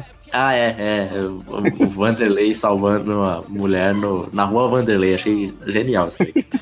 É, mas enfim, eu não sei. Eu acho que o Gás ainda vai sair na primeira rodada. Se alguém pegar ele na segunda rodada, cara, é, vai ser um estilo a lá Dalvin Cook. E também Oh. Dalvin Cook saiu. Acho que o, o Vikings ficou feliz da vida na época. E Nem tinha continua. primeira rodada. né? Não tinha, pegou um cara, sei lá, top 15 do draft na, Uhum. na escolha 40 e tanto, 50 e tanto, não sei. É, então vai ser algum, algum estilo parecido assim com o Guys caso aconteça. Mas voltando lá com o John Kelly de, de Tennessee, também é um dos meus, um dos meus running backs favoritos. Até, Eu também. até eu que fiz o, o report dele, eu fiz o do, dele e o do, do Edmonds. E quando comecei a ver tape dele lá em setembro, outubro pra fazer pro guia e já deixar a coisa preparada, eu falei, mano, esse cara aqui vai ser vai ser o novo Alvin Kamara, mas não no sentido de jogo, mas de, porra, por que que ele saiu tão tarde ou, ou não tava sendo cotado mais cedo? É, é um cara que, que eu gosto bastante. É, eu tô- também gosto muito dele. Eu acho que ele tem uma coisa parecida com o Camara que é, é tipo. Acho que, que as habilidades dele são, são semelhantes com o Camara, mas ele é, é um cara que tá num corpo menor Uhum. e. e A ele é- minha, ele é minha melhor, comparação com ele é a do Jerick McKinnon, que agora foi pros Niners. Aham, sim. Um bom jogador. Aham, aham. Talvez eu acho o, o Kelly um pouco mais físico que o McKinnon. É, o McKinnon. É, Acho que ele quebra tackles melhor. aham, aham, o McKinnon é Acho- esquisito, porque ele é um acho, cara que. acho o equilíbrio do John Kelly sensacional. Um dos melhores da, Aham. da, da classe de running back. É, o McKinnon é engraçado porque ele é o recordista de bench press, de running backs no Eu não combine. sabia disso, não. Oi? Não sabia disso, não. É, ele fez 30 e sei lá, tipo, é bizarro assim. E é um cara que não quebra muito tackle, né? Então. É, o recebedor, né? É. Então é bem esquisito, é, um- é uma coisa que, que não transfere pro tape. Mas o, o Kelly, ele também é baixinho, né? 5'9 só. Só que, só que tem bastante, bastante agressividade, assim. É, protege bem a bola. Acho que no jogo aéreo pode ser, pode ser uma, uma das grandes virtudes dele também. Última pergunta. Qual é o grande sleeper dessa classe dos running backs, na sua opinião? Eu, eu posso repetir o Chase Edmonds? Pode. Porque é um cara que, que muita gente não fala nada, assim, né? O cara que vem da FCS, é justificável que não fale nada. Eu acho que ele tem algumas coisas, por exemplo, a mudança de direção, como eu já falei, é o, é o absurdo dele. E acho que o maior problema dele é a visão. Então eu não sei se você consegue ensinar isso. Depende muito do jogador. Pro cara estudar mais tape. Então é uma coisa que você precisava ter, ter conversa com ele, entrevista. Esse seria um jogador que eu, como GM, certamente traria como visita privada para conversar com ele, tentar entender mais e mostrar a jogada, por que, que você não foi por aqui, você foi por aqui, para ver se eu consigo resolver esse problema de visão. Se eu conseguir resolver esse problema de visão dele, ele vai ser um dos bons running backs da classe, assim, que ninguém fala nada, porque aquilo que não dá para ensinar, que é atleticismo, mudança de direção, isso ele tem. Então, você resolver o que dá para realmente ensinar, que é processamento mental, é, inteligência de jogo, se ele resolver isso, você tá feito. Você achou um running back provavelmente dia 2, não sei, talvez no final do draft. Passando a régua no- no- nos running backs, vamos pro, pros wide receivers, que agora eu acho que a, a gente tá no. Provavelmente no filé mignon do, pro, pro Ravens nessa classe. Giba, é, como é que você vê o, o corpo de wide receivers do, do Ravens atualmente? É, que, as, todas as, as transações que o, que o Ozzy fez, que eu- o grupo mudou radicalmente, né? Acho que o único cara que ficou foi o, o Chris Moore. Então, queria um pouco do seu panorama, pensar um pouco qual é a maior necessidade para esse grupo e tal. O que, que você acha? Cara, é, o grupo, o grupo mudou totalmente. Assim, dos, dos principais recebedores do ano passado, só, só ficou o do, do top 3, né? No caso. É, Se a gente considerar o Perryman, ficaram dois do top 4, mas o Perryman não conta. Então, dos três principais recebedores do ano passado, só ficou o Chris Moore. A gente perdeu o Campanaro, a gente perdeu o. Caralho, do branco. perdeu o Mike Wallace, perdeu o Jeremy Macklin. O, o, o nosso Perman é, o Perman é café com leite. É, o, o Perman vai, vai virar free agent no final dessa temporada também. E a gente não tá, em, não, não tá contando com ele também. Assim, a chegada do Kravitz trouxe uma, uma arma que o Flaco não tem há algum tempo, desde a da série do Bolding, que é esse cara mais físico, mais alto, que, que briga mais pela bola, que tem essas, essas recepções contestadas. Então, assim, é uma, é uma arma que ele gosta bastante e que E eu que, acho tem, que vai ser. tem produção comprovada na Red Zone também, né? Exatamente. Com, Então, com o Derek assim, Carr, ele era, ele era o alvo do, do Carr. É, ele era, ele era mais acionado muitas vezes do que o Amari Cooper, assim. Quem tem o Amari Cooper em Fantasy sabe como é que é. Porque ele às vezes tem bastante jarda, mas não tem touchdown e... Esse ano eu acho que nem conto tanto dessa última temporada, porque realmente foi uma temporada muito ruim dele. E do, do Carr também, mas assim, nas últimas temporadas já era uma realidade, assim. Que o, o Cooper tinha bastante jardas, mas, na, mas poucos touchdowns. Então, assim, o, o- quem tinha o Crabtree acabava pontuando mais do que quem tinha o Cooper. Então, eu acho que ele é uma arma bem interessante. E a- apesar de não entrar muito nesse hype que, tão, que criaram no momento da assinatura dele, ele é um cara bom e que vai contribuir bastante. O John Brown também é um cara talentoso que pode esticar bastante o campo. Também é uma arma que a gente tinha um pouco no Mike Wallace, mas eu gosto mais do Brown do que do Wallace. Acho que ele, ele tem mãos mais confiáveis do que o Wallace. O Wallace usava demais o corpo para receber as bolas, isso me incomodava. Volta e meia ele dropava uma bola por causa disso. Então, assim, a questão do John Brown é a questão física. Até por isso ele veio com um contrato baixo para provar que ele ainda tem condição de jogar na NFL. Então, nós adicionamos duas peças interessantes. Mas a gente precisa de um cara para fazer a diferença. A gente precisa de um wide receiver 1, talentoso, que possa complementar ainda esse grupo, que possa jogar mais por dentro, fazer um slot às vezes, e que possa fazer rotas curtas e rápidas, como o Flaco adora. Então, assim, eu acho que o Calvin Ridley, as características dele casariam bastante com o que a gente tem no momento. Porque o Chris Moore, ele, ele tem características semelhantes até do, do John Brown, um cara mais rápido, de rotas longas, então ele pode alternar um pouco com ele.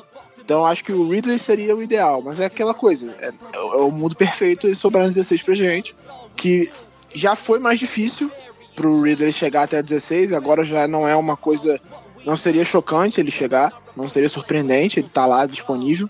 Então é um cara que, que é ideal. Eu gosto muito do, do DJ Moore, eu acho que ele é um cara que tem um, um, um teto muito alto, ele tem talento e eu acho que ele pode se desenvolver num excelente wide receiver e também casaria muito bem com essas características. Então, se eu conseguisse um trade down, é um cara que eu pensaria bastante em pegar ali no final da primeira rodada. Tem que tomar cuidado com o Panthers, né? O Panthers também precisa bastante de wide receiver. Mas eu acho que é um cara que eu gosto bastante também. Eu gosto muito mais do Sutton do que você, Gelli, gosta. Não sei a opinião do, do Felipe sobre ele, mas eu gosto bastante dele. Eu acho, vejo características semelhantes à do Brandon Marshall nele, assim. Então eu acho que é um cara que eu não ficaria triste também de pegar, apesar de achar que a 16 pode ser um pouquinho alto pra ele, mas a primeira rodada eu acho justo pra ele. É, então. E é uma coisa que todo mundo fala sobre essa classe de wide receivers, é que ela não é boa. Não é uma classe que você vai arranjar seu wide receiver número um. Mas, assim, eu. No, no que eu estudei dela, foi uma das, das conclusões que eu cheguei que assim, você consegue. Se você tá precisando de algum, algum, algum cara para fazer uma função mais específica, um alvo de red zone, tem muito wide receiver grande nessa classe, bom de, com a bola no ar.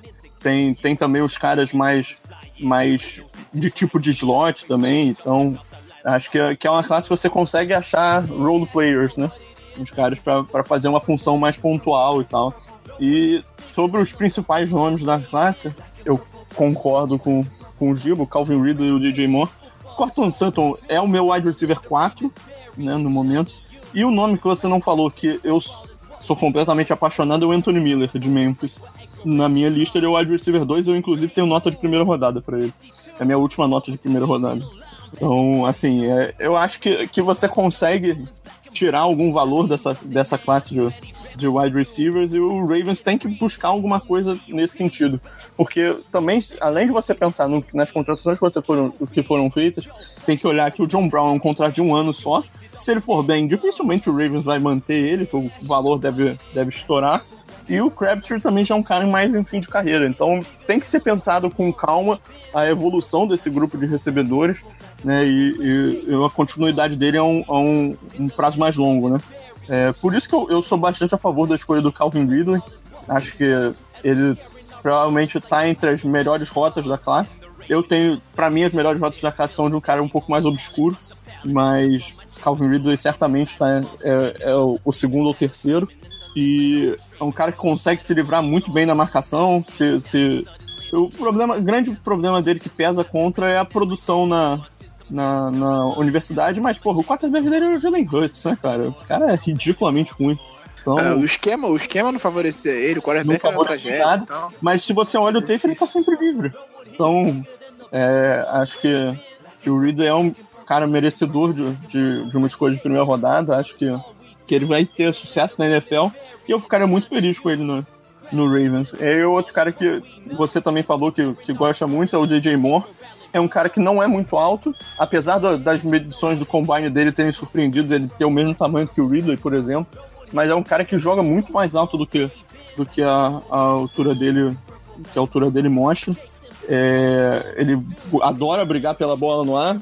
Talvez por limitações físicas ele não vai ganhar sempre, mas ele tá sempre disputando ela. É ao contrário do- até do, do Equanimous Sam Brown, que é um cara enorme, um protótipo físico perfeito e que perde com frequência com, na- nessas situações mais contestadas. E o DJ Moore também, além disso, ele com a bola nas mãos, ele é excelente, né? Um cara que, que consegue uns ótimos ganhos, muito físico depois da recepção. Então é um. é um- tá, tá sempre buscando uma, uma boa situação, sempre ganhando, tentando ganhar é, mais jardas e ainda ter uma produção excelente com, com um monte de quarterback ridículo. né? Ah, sobre o cara que eu acho que são as melhores rotas da classe, eu, eu acho que é o Deshaun Hamilton de, de Penn State. É, queria abrir agora pro, pro Felipe, dar uma impressão geral sobre, sobre essa classe de wide receiver. Falamos merda. O que, que você tem aí pra. Não, não, acho que tá, tá muito bem dentro do que eu vi também. Eu só discordo da- das melhores rotas do Hamilton, mas acho que ele, assim, é um bom corredor de rotas, mas pra mim o Ridley tá, tá, bem, tá bem na frente dele. Mas é a classe é isso daí mesmo, é uma classe que a gente tem poucos talentos primeira rodada, e eu acho que, assim, principalmente por conta dos drafts passados, a galera vai se segurar ainda mais, porque se a gente pensar no draft passado, ninguém se pagou. No draft é, retrasado, ninguém se pagou. No outro, quase ninguém, com exceção do Cooper, que ainda tem algumas questões em cima.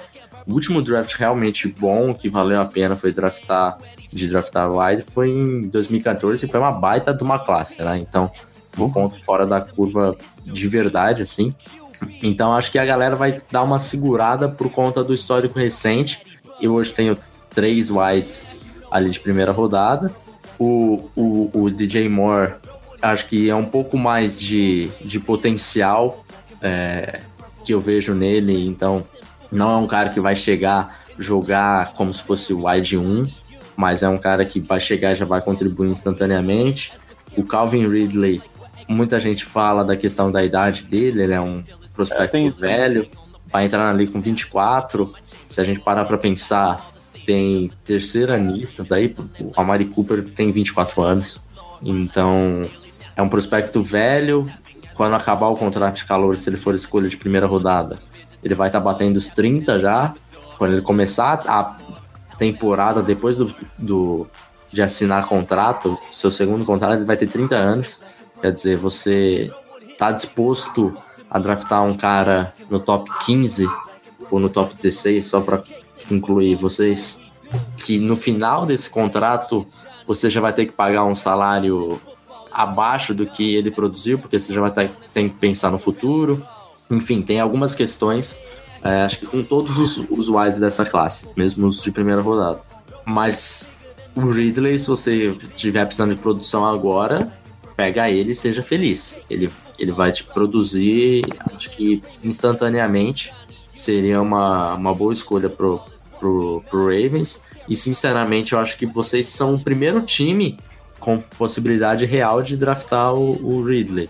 A não ser que algum outro time que a gente não tá esperando, como foi o Bengals no ano passado com o John Ross, o Chargers, o Mike Williams, que eu até acertei. No meu último mock eu coloquei o Williams no Chargers. Só que assim, foi uma coisa que meio que surgiu no, na última semana, assim, um boato que, ah, talvez o, o Chargers vai de Mike Williams porque fica com medo de pegar, de perder é, wide no, no segundo, terceiro round, não, talvez não tenha nada que agrade eles, enfim, coisas assim que podem acontecer, mas que ninguém tá esperando por enquanto. Hoje o, o Ridley certamente já, já deu uma olhada lá no uniforme de Baltimore, já, já se viu como fica de roxo, porque a possibilidade de vocês irem de Ridley acho que é, é a maior possível. Se tivesse que apostar em um jogador na 16, seria Calvin Ridley. É, e tudo fica ainda mais amplificado pelo fato dele ser de Alabama, né? Tudo, exato, exato. O Corse Nilson adora exato. escolher o jogador de Alabama no, no começo do draft. É, eu acho que é, é uma classe que claramente tem bons talentos na segunda rodada. Até o, o Eric De Costa falou que o filé mignon da classe de wide receivers está na segunda rodada e não na primeira. Então, assim, pelo entendimento do, do assistente general manager do Baltimore, talvez o pensamento em wide receivers, se não for o, o Ridley, é para a segunda rodada mesmo. E eu acho que eh, essa semana visitou o Gallup, o Michael Gallup visitou o Baltimore, é um, um talento interessante, é um cara que eu gostei bastante também quando eu vi os tapes. Ele, ele, ele tem um bom desempenho de rotas, os pés dele são muito ágeis ele briga bastante pela bola, é um cara que eu gosto bastante, assim, que eu acho que é, tem sido até pouco falado, mas é um cara que eu gosto bastante pra segunda rodada, por exemplo. É, é ele é um dos casos de, de, um wide receiver maior e tal. Tam, também gosto dele né, na segunda rodada. Acho que ele é o, o wide receiver 6 no momento. É, acho que o cara que eu mais, olhando o board do, do On The Clock, né, acho que o cara que eu mais estou diferente é, é realmente o Deshaun Hamilton. Gosto bastante dele. Acho que eu tenho um caso de de amor com wide receivers de Penn State. pode, pode, ser, pode ser algo nessa, nessa linha. É, porque na, no ano passado a gente bateu o pé aqui que, que a gente queria o Chris Godwin no Ravens para escolha de segunda rodada. Acho que eu era o chefe do hype do, do Chris Godwin do Chris ano passado. Godwin. É, eu gostava dele. Inclusive, e estávamos certos, inclusive. Inclusive eu já. Já troquei por ele no Fantasy esse ano. Eu também, eu também. Troquei, fiz uma troca por ele semana passada. Vamos ver o que, que, que dá. Uma discussão que eu acho interessante se ter nessa classe de wide receivers é o. Porque a gente tem dois muito bons vindo de uma mesma faculdade, dois caras que devem estar ali na faixa de segunda e terceira rodada, eu imagino, que é o Marcel Waitman e o James Washington. É, o, são dois caras de, de Oklahoma State, jogaram com o quarterback também está cotado até para sair no, no, no, final do primeiro dia, né, que é o Mason Rudolph. De acordo com o Cian Fei, é o melhor quarterback desde o Mariota. mas, mas é, o Aikman é um cara mais físico, alvo de red zone, assim, clássico, que vai ganhar a bola quando, quando ela estiver no ar, ação contestada, enquanto o James Washington é um cara que briga muito por essas bolas mais contestadas, mas ele tem como. É, é um cara que ganha muito em, em, rotas verticais, né? Então, se você olhar o perfil de rotas dele, vai ser rota gol, rota post, né? Normalmente as rotas dele quebram para o meio raramente você vê ele fazendo uma, uma rota que quebrava para fora. E é, é, um cara que. O Washington é um cara que é bem polarizante também nessa classe. Como você vê esses dois jogadores, Felipe? Ah, o James Washington, bem, bem da forma como você descreveu mesmo, assim, se tivesse que resumir. É, o James Washington é um cara que ele não tem aquela velocidade que vai que vai surpreender, Inclusive, ele é um cara que. Desculpa te interromper, mas ele é um cara que parece muito um running back. Você vendo ele jogar, a compleição física dele, inclusive pelo número, né? Que ele joga com a 28. Uhum. Você, você acha que você tá vendo um running back fazer uma rota em profundidade. Né? É, você vê ele assim, ele não tem a velocidade que vai te surpreender. O Combine demonstrou isso. Só que ele tá frequentemente ganhando em rota longa. Então, é, é um caso diferente do que estamos acostumados a ver. Porque se fala, pô, o cara é arma vertical.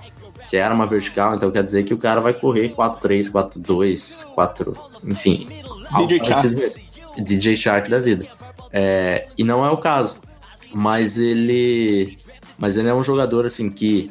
Eu acho que para vocês o James Washington tá um pouquinho fora, assim. Acho que o, o se tivesse que encaixar um time ideal para ele, hoje seria o Carolina Panthers. Não é Não é porque eu torço pro Panthers, mas é um que se encaixaria perfeitamente com o Panthers. E ele tem um bom controle de corpo, também tem um bom catch radius. Mas a principal arma dele é a arma vertical. E se tivesse que dar uma arma vertical para vocês, porque Brashad Perman não se pagou e agora saiu o Mike Wallace, eu daria o DJ Shark que você acabou de mencionar. Acho que o DJ Shark é um cara que, que ele já é o mais padrão de, de arma vertical, assim.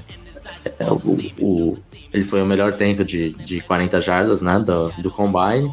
E acho que se encaixaria bem, assim, com o que o Flaco, o Flaco precisa. A gente já, já gravou vários podcasts e tal, a gente sempre conversa. O, o Giba sempre falou de um cara que ele se interessou quando ele viu o Bowl né, do, da última temporada, foi o Jordan Leslie, né, de UCLA. Eu gosto bastante do Leslie, cara. Eu gosto bastante dele. Só que eu vejo ele como slot, então eu não sei até a, qual a necessidade de draftar um slot de repente em, em dia 2, acaba ficando na segunda rodada principalmente. E essa é uma classe que eu vejo que tem bastante slot. Muito slot, muito slot. Então, certamente algum slot de, de segunda rodada de talento, de terceira rodada, vai cair para quarta ou para quinta, não sei, alguma coisa disso vai acontecer. Porque é uma classe que tem bastante slot, a gente não tem wide receiver X, cara que vai chegar, dominar e falar, ó, você é o nosso, o nosso novo wide 1. E é uma classe com bastante slot que certamente vai cair jogador para dia 3 por conta disso, por conta da profundidade da classe. É, o, o Lázaro até que eu tive. Eu, eu vi pouco, pouca coisa dele. Eu só vi basicamente o início do bowl e que o Josh Rosen não tava jogando, né? O Josh Rosen não foi para aquele uhum. jogo. Então, assim, é, é, uma, é uma tape muito restrita que eu tive dele, mas assim, ele, ele se mostrou um cara muito. Ele, ele foi produtivo, ele, ele brigou, ele adaptou bem as rotas dele para para ajudar o cara, o, o QB reserva que tava na fogueira ali, né? Então, assim, eu gostei do que eu vi dele naquela pouca, naquela pequena impressão que eu tive. O James Washington é um cara que eu gosto menos do que a maioria das pessoas. Eu acho, acho que a complexão física dele é, é ruim. Ele a, árvore de rotas dele, dele é muito restrita. Ele é um cara até que briga bastante pela bola, mas não me agrada muito. É, é ele é um cara que vai ter que cair num, num time certo, assim. Por isso que eu citei o Panthers, que é o que, que o Panthers precisa hoje, assim. Não tem muita necessidade do cara ser. O cara que, que vai ganhar bolas contestadas já tem. O cara que vai jogar no slot já tem. O, o cara que vai ganhar já pós-recepção, teoricamente, temos no nosso running back. Enfim, ele, ele é um cara que vai chegar e vai ser a arma vertical mesmo. Então é, é isso que precisa cair num time que precisa de que ele faça poucas coisas. Assim. É, um cara que a gente falou até bastante dele, que a gente gostava, mas que foi uma, uma grande decepção no. Nossa, o pior combine, combine, de todos. Você, a gente nem precisa falar o nome, né? Alden Tate. foi assim, pior é, combine de todos. É, a gente, a gente, gostava bastante dele, mas o desempenho dele no combine foi muito triste, assim, então. Foi. Talvez Hype morreu total. É, pois é.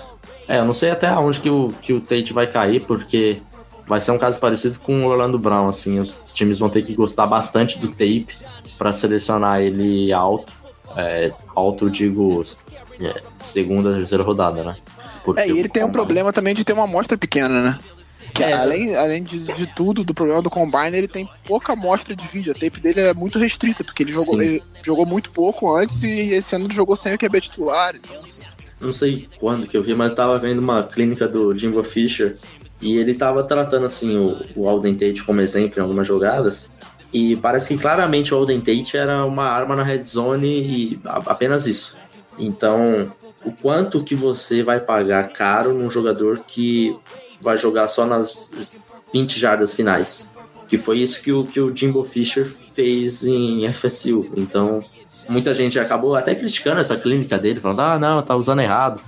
Mas chegou o Combine e e parece que ele não tava usando tão errado assim, né? É, o, o, o Tate, o primeiro jogo contra a Alabama, ele foi até. Ele, most... ele tava indo bem no jogo, até a lesão do. Como é que é o nome lá François. do quarterback? Do François, é. Que aí entrou o Blackmon. E aí, de fato, ele caiu de produção naquele jogo, já claramente, logo depois que saiu o François. É, uma impressão que eu tenho, que posso estar inventando muito, mas você acha que o Tate consegue fazer uma transição para Tyrande? Eu sinceramente não gosto dessa ideia. Não acho que ele tenha. que ele usa com frequência a, a, a força dele, digamos ali, em, em meio do campo.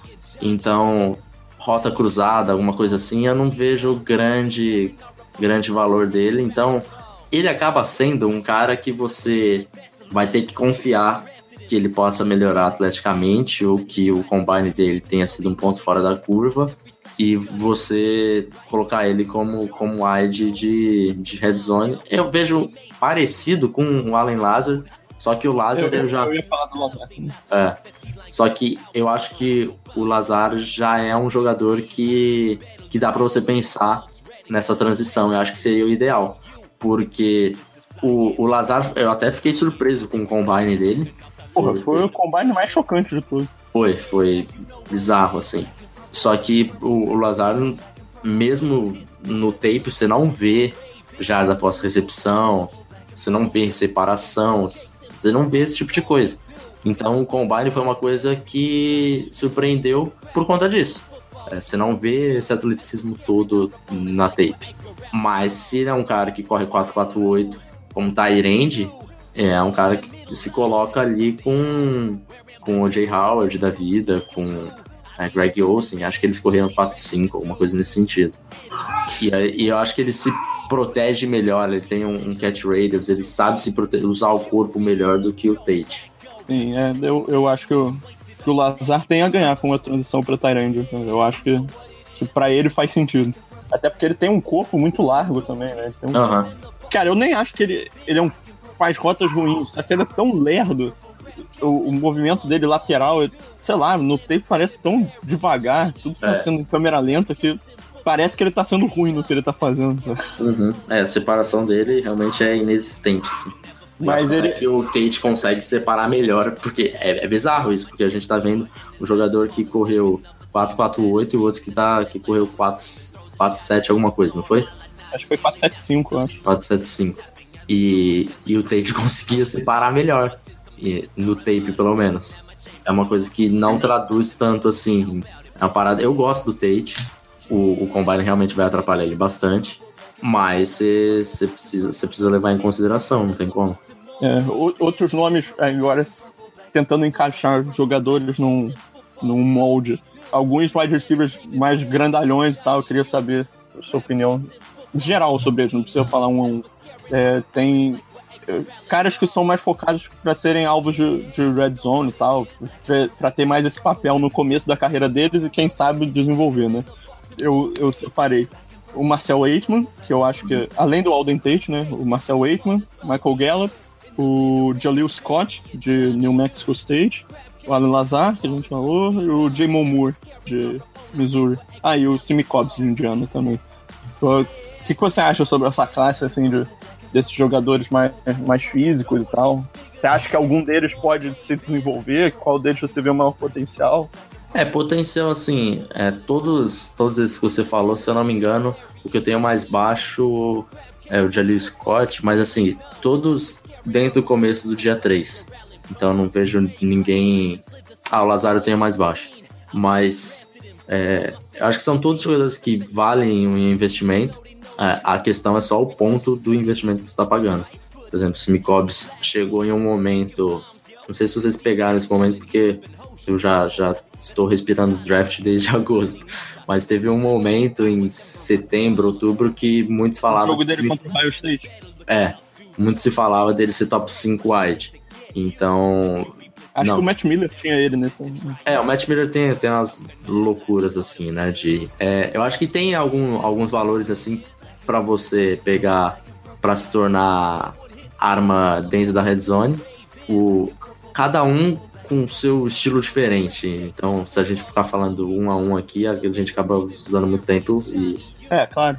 mas assim, eu gosto no geral dessa classe, tanto para esse tipo de jogador quanto para slot. Acho que o que acaba é, faltando de verdade é o wide 1 mesmo, que eu não vejo jogador que possa se tornar um wide receiver X que chegue e jogue.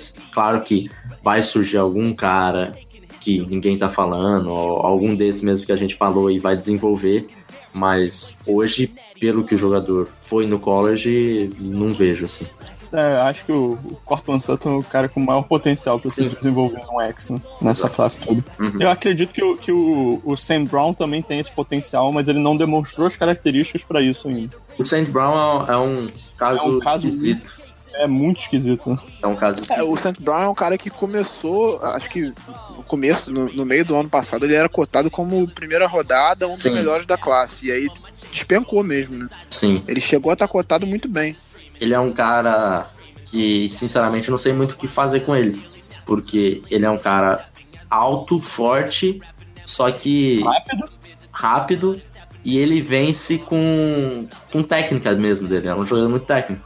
Então ele não é aquele protótipo de, ah não, o cara é alto, forte e joga a bola lá em cima que ele vai ganhar. Ele não ganha essa- esse tipo de bola. Então é esquisito isso. Ele não é um cara físico, por mais que ele tenha fisicalidade. Parece estranho, mas é mais ou menos isso que acontece com o Sandy Brown. É, exatamente. É um, é um dos caras mais estranhos dessa classe. Eu acho que ele é o extremo oposto do DJ Moore. Exato. Mas aí eu queria, agora também para terminar os wide receivers, alguns nomes que, que a gente não falou. Se você puder dar um comentário geral, talvez pincelar algum que, você goste mais. Vou falar alguns que eu gosto, tá? Aham. Dante Pérez, Hum. gosto muito. Acho que também tá entre as melhores rotas da classe. O problema dele é, é falta de fisicalidade, provavelmente. Deshaun Hamilton, já comentei. O Deontay Burnett, Cedric Wilson É, e, tanto do Wilson. assim. e o. Vou deixar dois separados aí, mas se você puder passar rapidinho sobre esse. É, o, o que o, o cara que eu gosto e que ninguém tá falando, Você vai falar do Rich James. é, óbvio. É. Eu ia deixar ele separado, eu queria falar Presi- dele. presidente do fã clube de Rich James é Felipe Vieira. Gosto muito do Rich James também. É um cara que eu já gosto desde o ano passado, quando eu fui ver tape do Itavius Matters, running back que acabou sendo undrafted e foi pego pelo Jacksonville. Eu só conseguia ver o Rich James. É um cara que é, é baixo, provavelmente ele vai ser slot, só que ele tem fisicalidade, é o cara que joga a bola em cima, ele pega, não interessa que ele tem 5-10 só, consegue criar bastante jardas pós-recepção, tem bom controle de corpo, corre bem rota. Enfim, é um cara que, assim, eu sou bastante fã de Rich James. É, já vi gente achando que vai pegar ele como undrafted. Cara, se você achar que você vai pegar ele como undrafted e ele for undrafted, eu acho que tem alguma coisa muito errada na liga. Sim, é, também acho. Go- Gosto bastante dele, eu tenho ele com o comecinho do dia 3. Aham.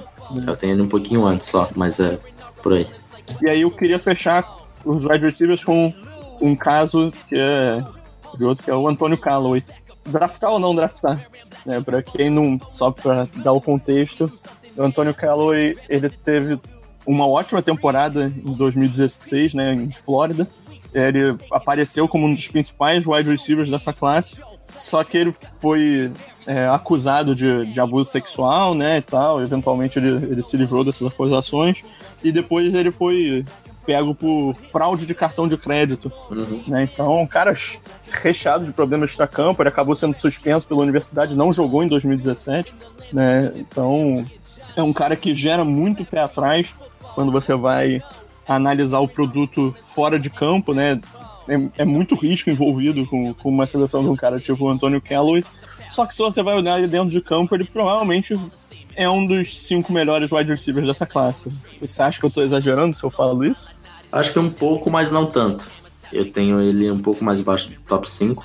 Mas é, é realmente um cara assim que se, que se ninguém draftar, tiver draftado no dia 3, se tem a escolha de quinta rodada, é a sua melhor aposta. Então, certamente ele não vai ser undrafted. Algum time vai arriscar. E agora a questão é saber o quão caro está disposto a pagar esse preço por ele, né? Porque se você pensar que tem times com esse mesmo pensamento que você, talvez ele saia na terceira rodada mesmo. É, eu, tô, eu tô achando que ele vai sair no dia 2. É um excelente jogador, eu acho. É, acho que é, é tipo. Esse é o cara clássico que vai ser um estilo, né? Pelo produto em campo. Se ele conseguir se afastar de qualquer tipo de confusão fora, é, tem tudo pra ser um dos maiores estilos do draft, na minha concepção. Aham, aham. É, alguém vai ganhar bastante se ele conseguir deixar de ter problemas extracampo, né? Essa história da fraude do cartão de crédito é a coisa mais bizarra que eu já vi na minha vida, assim. Eu tava lendo sobre, foi uma parada envolvendo a biblioteca da faculdade, foi uma parada muito, muito, muito bizarra. Enfim. Vamos, vamos seguir em frente, que já tá ficando longo isso aqui. Mas ainda temos algumas posições para cobrir.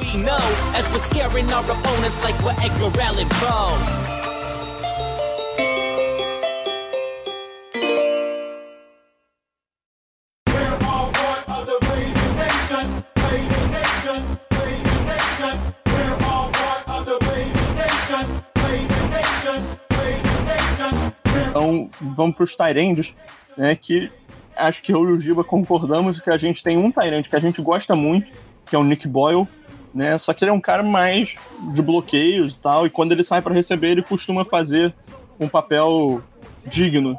Eu diria até que ele é bem comparável com o Durham Smith, né, dessa classe.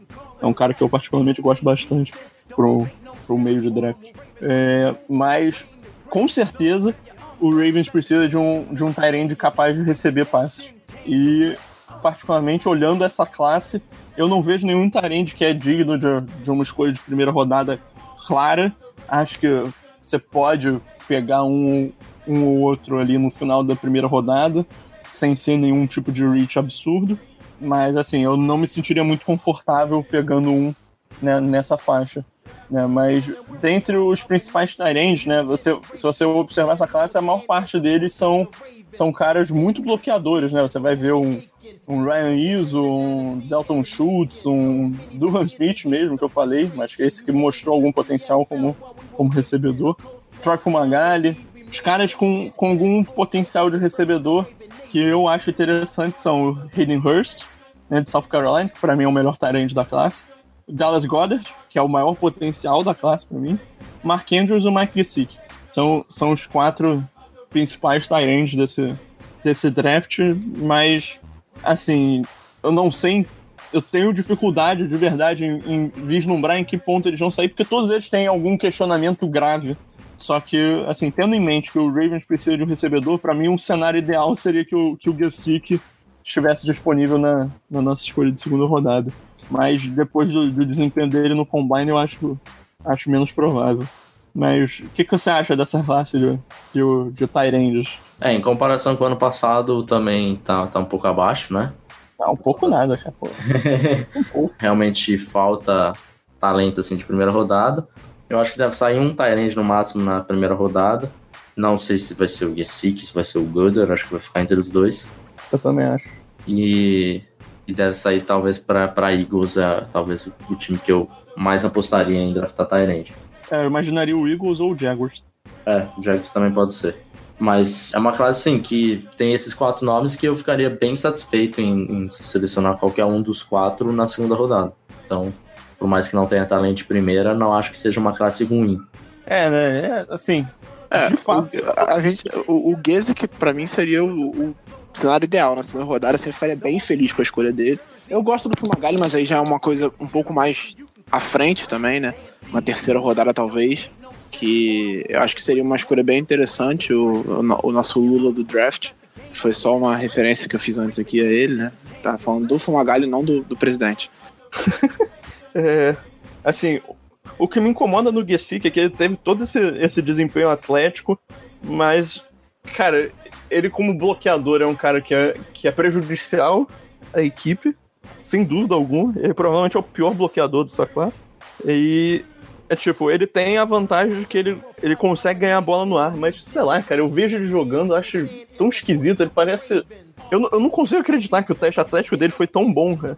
Pra mim ele ia saltar bem, mas tirando isso, eu não achava que ele ia ser tão, tão bom. Assim, não, não achava que ele ia ser, tipo, top 5 Tyrant da história do Combine. É um cara que, quando ele enfrenta um adversário um pouco mais físico, ele costuma ter um pouco de dificuldade, né? Então, sei lá, eu tenho um pezinho atrás, mas eu tenho com todos eles, né? No caso do Hayden Hurst é, é a questão da idade. Eu acho que ele, eu tenho ele como o meu preferido dessa, dessa classe de Tyrands porque ele é o que melhor combina bloqueio e habilidade de recebedor, na minha opinião. Mas em potencial, eu ficaria com Goddard. Então, Dallas Goddard é, é um cara que, que já demonstrou um catch radius enorme, faz recepções complicadas, é um bom recebedor, tem potencial físico para se desenvolver, um bloqueador é, muito bom, só que ele enfrentou um nível de competição que estava abaixo do que, do que ele é capaz de demonstrar, então às vezes ele parece meio desinteressado no tape. O Mark Andrews é um cara que, que foi um, o principal alvo do, do Baker Mayfield, só que também não é um bloqueador muito bom, mas ele, ele faz, faz rotas boas, né? Então acho que ele, para ser um alvo de meio de campo, ele é um, uma opção legal. É isso, falando do, dos quatro principais, mas eu, eu acredito que um Tyrant recebedor é uma necessidade é, alta do, do Ravens para esse draft. E no, no, no, final do draft, acho que até uma opção pode ser aquele Jordan Akins de UCF, só que é um cara bem mais velho, eu acho. Acho que ele já, já vai estar com 26 anos, se eu não me engano, no, no draft. É um cara um pouco mais limitado, mas se, se só sobrar de opção, não, não me revoltaria se pegassem ele no, no final do dia 3. Agora, assim, eu acho que não tem muito mais o que falar do, dos Tyrants. Eu queria passar pro, para a linha ofensiva e passar um panorama geral dela mesmo. Giba, se você puder passar uma ideia geral do que, do que o Ravens tem de necessidade nela e tal, depois de todas as mudanças que ela passou nessa, nessa off-season, todas as lesões do ano passado, como você acha que ela vai se estabelecer para essa temporada? Assim, nós temos dois jogadores bem confiáveis, que são titulares absolutos e não tem nenhuma questão sobre eles, o, o Ronnie Stanley na, como left tackle e o Marshall Yanda de right guard. Esses são, assim, inquestionáveis para mim, na, na, minha opinião, claro. Né? É, perdemos o nosso center titular, que foi uma, um achado na última temporada, que fez, um, uma, fez uma transição de guard para center, ele fez uma, foi um dos melhores da, da, da, liga no ano passado, foi pro, pro Tampa Bay Buccaneers, que é o Ryan Jensen. E no momento, o Matt Scura, que foi, o, que foi um center não draftado, no ano retrasado, se eu não me engano, que ano passado jogou de guarda depois da lesão do Yanda, a tendência é que ele seja o titular de center por enquanto. Então, assim, é uma posição que existe uma questão, a gente não sabe quem é o titular, é um cara que tem pouca amostra, mas assim, o Baltimore tem histórico de desenvolver bem jogadores de linha ofensiva. É uma coisa que a gente faz bem. A gente pega cara de terceira rodada que viram, viram os mais bem pagos da liga. Aconteceu já três vezes. Foi o caso do Jensen. Foi, o Jensen, se não me engano, não foi terceira, foi mais baixo do que isso. Foi o caso do Rick Wagner, que virou o right tackle mais bem pago. Foi o caso do Osmel, que foi a segunda rodada, que virou o guard mais bem pago da liga também. Então, assim, a gente tem essa, essa tradição de desenvolver bem jogadores de linha ofensiva. É, para left guard, a gente tem o, o, Alex Lewis, que mostrou talento sempre que esteve em campo, um cara talentoso que no ano de calor, apesar de ter sido escolhido na quarta rodada, ele conseguiu suprir bem a ausência do Ronnie Stanley, que ficou quatro jogos fora. Ele foi left, left tackle, jogou decentemente para um cara de quarta rodada escolhido no, no, draft. Então, assim, é um cara que, quando joga de guarda, é bem confiável, é talentoso, tecnicamente é muito bom. Acho que o principal, a principal questão da, da nossa linha ofensiva hoje é o right tackle, que no momento deve ser o. James Hurst. O James Hurst. Caralho, tá foda, tô, tô, minha memória tá péssima. É, deve ser o James Hurst, que é um cara que a gente já conhece muito bem, ele tá no, no, no time há, há, quatro temporadas, é um um jogador lento para jogar de tackle. Ele jogando de guarda fez uma boa temporada no ano passado, mas é uma posição que exige muito menos movimentação lateral dele. Então, assim, ele jogando de tackle, ele não, não vai muito bem. Então, é uma preocupação. Ele, na última pré-temporada, os setoristas diziam que ele estava treinando muito bem de tackle e ele ia ser o titular até a chegada do Austin Howard. E aí ele perdeu a posição pro Austin Howard. Só que o Austin Howard não é. não foi uma sumidade também. Então, assim, se ele perder é, a posição. Que foi cortado pro... já também. Né? É, que foi cortado. Então, se ele perdeu a posição pro Howard, a gente imagina que ele é pior do que, que o Howard. Né? Então, assim, é, é uma preocupação grande a questão do right tackle. Eu ficaria de boa com, com o Hurst como, como titular de, de guarda, mas como, como tackle em qualquer uma das posições de tackle, que é o que ele costuma fazer quando tem alguma lesão, é, é algo bem preocupante. Assim. Exatamente. Então, assim, eu ficaria bem satisfeito com a escolha do McGlinchey se ele tivesse disponível e caso o Ridley não tivesse, né? Eu acho que o Ridley é a primeira opção, porque ele é um cara que, além de jogar nas duas, né? Ele jogou de left tackle e de right tackle, é um cara que conhece bem o Ronnie Stanley. As duas pontas da linha também precisam dialogar muitas vezes. E, e é um cara bem talentoso. E eu, é acho que é, talvez ele seja o segundo melhor tackle da classe, atrás do Conor Williams de, de Texas. Ficaria bem satisfeito com ele talvez o, na segunda rodada um Walker Ford, um Jamarco Jones, acho que tá, talvez pro Jones seja um pouco alto segunda, mas terceira já seja mais, mais a realidade dele. Mas a questão do right tackle, eu acho que a, a principal busca tem que ser por um cara para ser titular ali naquela posição. É, então com isso eu acho que a gente. E a gente também tem como opção de banco né, os dois caras que a gente selecionou no, no ano passado, né, o Nico Siragusa, que Sim. explodiu o joelho dele né, na- durante a, a- pré-temporada, né?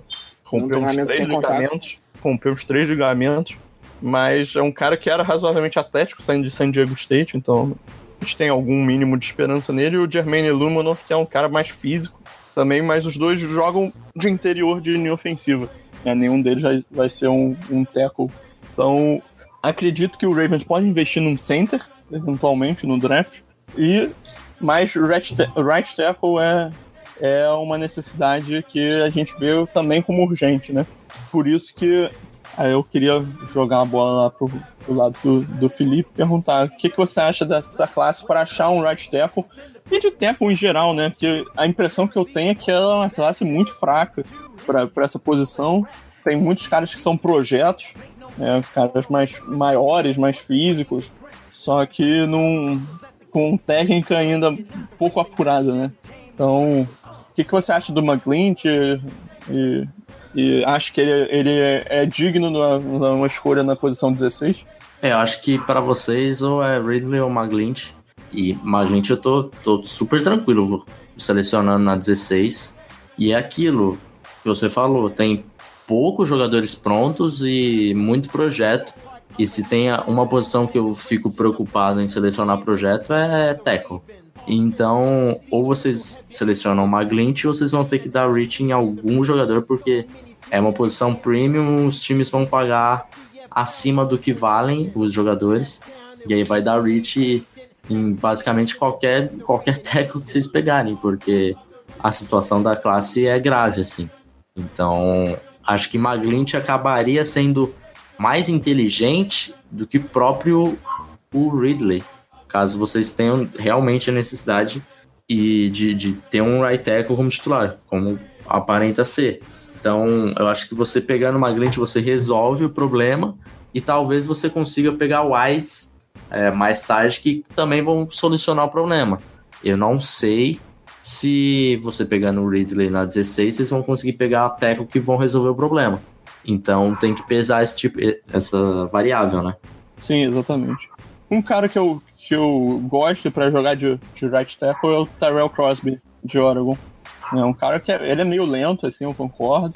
É uma opinião, acho que, que é quase consensual, né?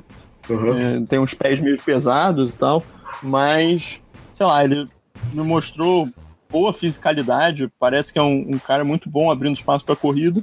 Me preocupa um pouco na proteção de passe, mas acho que ele pode ser um cara de dia 2 que. É um dos caras que, onde está sendo projetado ele sair, é um dos poucos que eu ficaria tranquilo em selecionar, que é ali dia 2 mesmo. Então, eu acho que pode ser a, a, a única opção ou a última chance que você tem de draftar um cara é, e não ser rich. Porque onde está sendo projetado todos os outros eu, eu acharia rich. Então, é, não sei se eu que gosto mais do que a liga, do que eu tenho visto, mas é, é um dos jogadores que me agrada bastante. E se fosse para você selecionar um projeto, qual, qual você acha mais interessante? Um Brian O'Neill, um, um Okanofo? Eu acho que um o Brian. É, assim, o, o Brian O'Neill e o Okarofor são, são jogadores que, que eu me interessaria.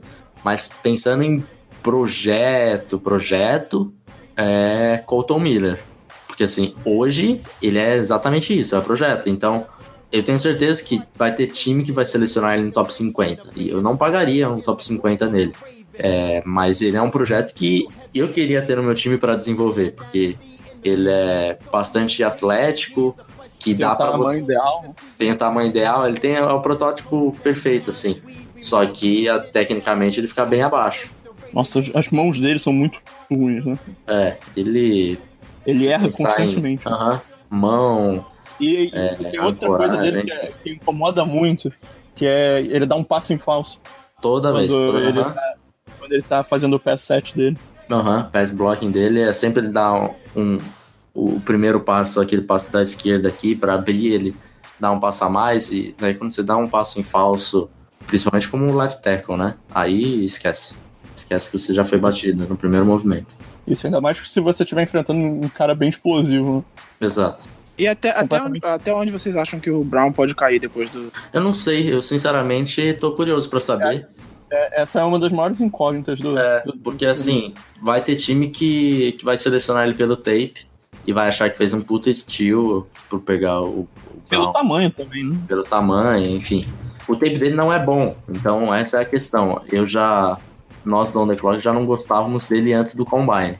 Então depois do Combine ele despencou na nossa board também. É, Mas- Eu tenho ele como começo de dia 3. E tem time, só que tem time e tem analista que fala que discutia pré-combine que ele seria o melhor tackle da classe. Então, se o cara achava que ele era o melhor tackle da classe, ele não pode ser selecionado no dia 4 por causa do combine. Isso seria É, o dia contraditório. 4 é bizarro, né? dia 4, dia 3. É, quarta rodada, quer dizer. É, Só- fazendo graça. E, enfim, é um cara que eu imagino que ele ainda vai sair no dia 2, porque algum time vai, vai adorar o tape dele se isso foi, for verdade, né? Porque se muitos times tratavam ele como Teco 1, ele vai ter que sair no dia 2, porque o Combine não pode mexer tanto na nota assim.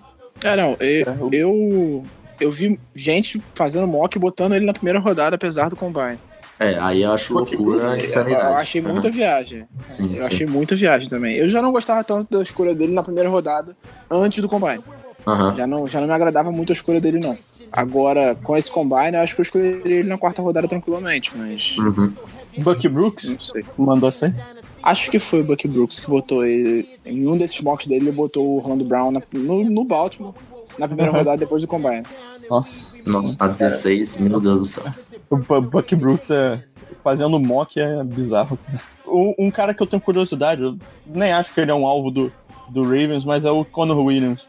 É um cara que chegou na temporada com muito, muito hype e agora uma boa galera tem dúvidas se ele seria um, um left tackle ou se ele teria que se mo- ser movido para guarda por causa do- dos braços dele que são um pouco menores, né? Eu já vi Uhum. muitas opiniões dos dois lados, então algo que é bem bem dividido mesmo.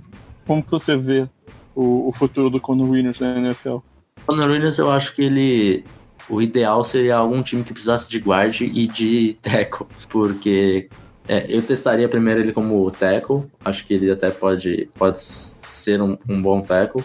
Mas caso dê errado, você já coloca ele pra guard, que certamente como guard ele vai dar certo. Então. Então, o Bengals amaria ele, né? Que eles precisam de quatro Exato. jogadores Exato. eu só não sei se, se o, se o Bengals vai selecionar na 12. Eu acho que o, o estoque dele acabou Não, caindo. O Bengals caiu, né? O Bengals É, trocou 21, 21 é verdade, tá na 21 agora, com, com o Bills. É, eu acho que Seria uma pena se dele eles precisassem de quatro jogadores ao mesmo tempo, né? se pudesse duplicar, né? Mas, é, não sei, eu acho que os- eu tenho notado que o estoque dele meio que caiu um pouco depois do Combine, não só não pelo, pelo atleticismo, mas pela envergadura mesmo, né? E pelo peso, que ele também pesou É, abaixo eu- das 300 libras, enfim.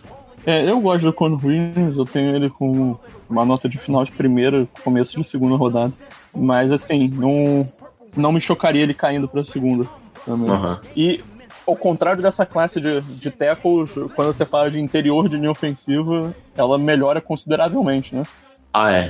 Interior é dia e noite, assim, porque interior acho que tá, tem bastante talento aí para começo de draft e.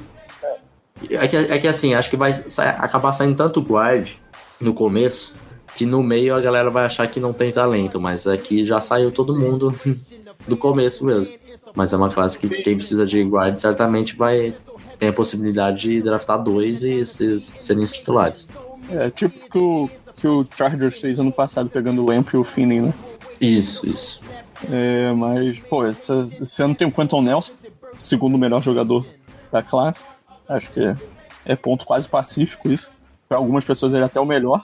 Tem o Will Hernandez, o Isaiah Wynn, o Raiden Smith, tem o, o aí de center, tem o James Daniels, o, Frank Ragnow. o Billy Price, o Frank Ragnall. Tem até o Mason Cole, que é um cara um pouco mais abaixo, mas também tem, tem um bom talento. Cara, assim, tem- o que não falta é opção para você investir no, no interior de linha ofensiva. É, mas uma dúvida que não tem especificamente a ver com, interior de linha, mas que eu queria saber de você, Felipe. Você acha que o Isaiah Wynn consegue jogar de, left, de right tackle?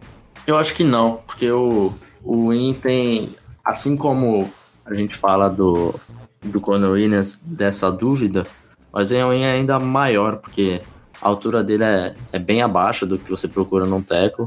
É, eu acho que ele tem que ser cotado como guard e, e ele vai ser selecionado como guard. Não vejo algum time te- tentando, testando ele como tackle, a não ser que seja, por exemplo, o time que selecionou já tem é, já tem guards definidos e o right tackle se machuca e fala, pô, coloca o win aí, vamos ver o que acontece. Mas enfim, é só se for alguma coisa nesse sentido. É, devo dizer, eu amei o Isaiah Wynn. É um, É, é muito bom. um dos meus jogadores preferidos, assim, dessa, Uhum. dessa classe. Acho que foi, de todos os jogadores de linha ofensiva, acho que é o meu segundo no ranking. Uhum. Em segunda rodada, você, só pra terminar, você- o quanto você acha que o Billy Price vai cair por causa da lesão dele? Eu acho que não muito. Eu acho que não muito. É, a lesão dele, segundo o agente dele, e segundo ele, é lógico que eles não vão querer falar nada, nada que o atrapalhe, né? Atrapalhe o estoque dele. Mas aparentemente ele deve voltar pro training camp, então eu não vejo ele caindo muito por causa da lesão, não. Deve sair no final da primeira, comecinho da segunda, né? Por aí. Eu Acho que é, que é um alvo potencial pro Ravens até. Não, não, não descartaria ele. E um cara, pra fechar, linha ofensiva, é um cara que eu vi, né, eu não comprei o guia do, do On The Clock, mas eu também comprei alguns outros guias, né, como por exemplo os do NT Scouting. É, e o comprou o guia? Como assim você não comprou o guia? Não, eu comprei o guia. Ah, não tá, só entendi. comprei. Eu Ah, falei, não tá. só comprei. É, assim, eu comprei cara? alguns que outros trairagem é essa? que é, são os do- dos caras do NDT Scout, né, o Kyle Aham. Krabs e o Joe Marino, e os dois têm um cara que difere muito do, do board de vocês, Sim, é, que é sei. o Austin Corbett. Corbett, exato. Cara, eu tenho alguns problemas graves assim com o Corbett. É, eu já. Acho que o primeiro tape que eu vi dele foi contra Hawaii. Não sei se foi. Acho que foi. Hava- a- Hawaii. E é um tape assim. Terrível de ruim, cara. Tem coisas muito, muito tenebrosas ali. E tem outro tape dele que é, que é bom. Então eu meio que tentei equilibrar uma coisa com a outra, porque tinha momentos que assim, ele errava cut block de uma maneira que era risível, assim. Teve, teve umas três jogadas que ele errou três em seguidas. Então eu, eu não consigo ver esse hype todo que a galera tá colocando ele em primeira rodada, enfim. É, eu acho que ele pode ser um, um guard titular, mas mas eu não sei se ele é tudo isso aí que, que o NDT Scouting tá, tá colocando, não. Eu não- certamente não acho, é, não vejo tanta coisa nele quanto eles veem, não. Ah, me veio mais um nome aqui, que esse eu, eu, esse eu assisti, mas eu, eu fui procurar no, no guia de vocês para comparar anotações, eu não encontrei, que é o Kobe Gossett, de App State. Não sei se você chegou a ver ele depois, eh, separadamente, mas ele não, não, não encontrei ele no guia. É, eu acho que, o, se eu não me engano, ele tava até na nossa lista pra fazer, mas quando nós meio que fechamos o tape, o, o guia, tinha pouco tape dele, aí nós não ficamos muito confiantes em, em soltar, soltar o report dele, acabamos deixando de lado. Teve alguns que nós deixamos de lado por conta disso, que se a gente não viu tape suficiente, a gente não colocou pra não, pra não analisar por highlight ou nada do tipo.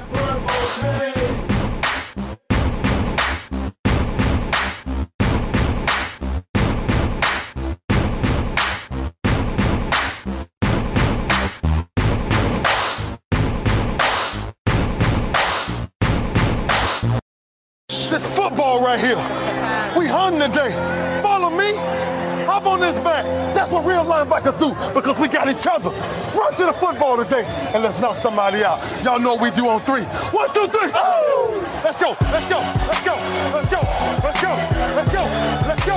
Let's go. I'm a Baltimore Raven. Luiz Renato perguntou: e essa contratação desse QB? Procede isso? Sim, contrataram o Art Tree, procede. É, nessa mesma linha também teve uma pergunta mandou como uma pergunta descontraída, né? No Maiden 19, quem vai ser o titular de vocês? O RG3 ou o Flaco? É, o Enzo fez algumas perguntas aqui, vamos lá, começar por ele. É, algum receiver que se pegarem vocês achariam ruim, não pelas condições da pique, mas por não gostarem do jogador? Ele deixou claro. Acharia ruim. É, eu vou ser um tanto polêmico nessa, eu não gostaria do Christian Kirk.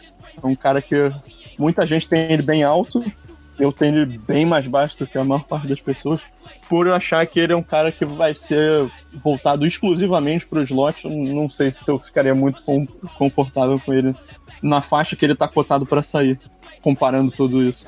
É, É, é difícil dizer assim, tipo, só pelo talento do cara se seria uma escolha ruim. Porque, tipo, pegar um cara na sétima rodada, na sexta rodada, por pior que ele seja, não chega a ser uma escolha ruim, entendeu?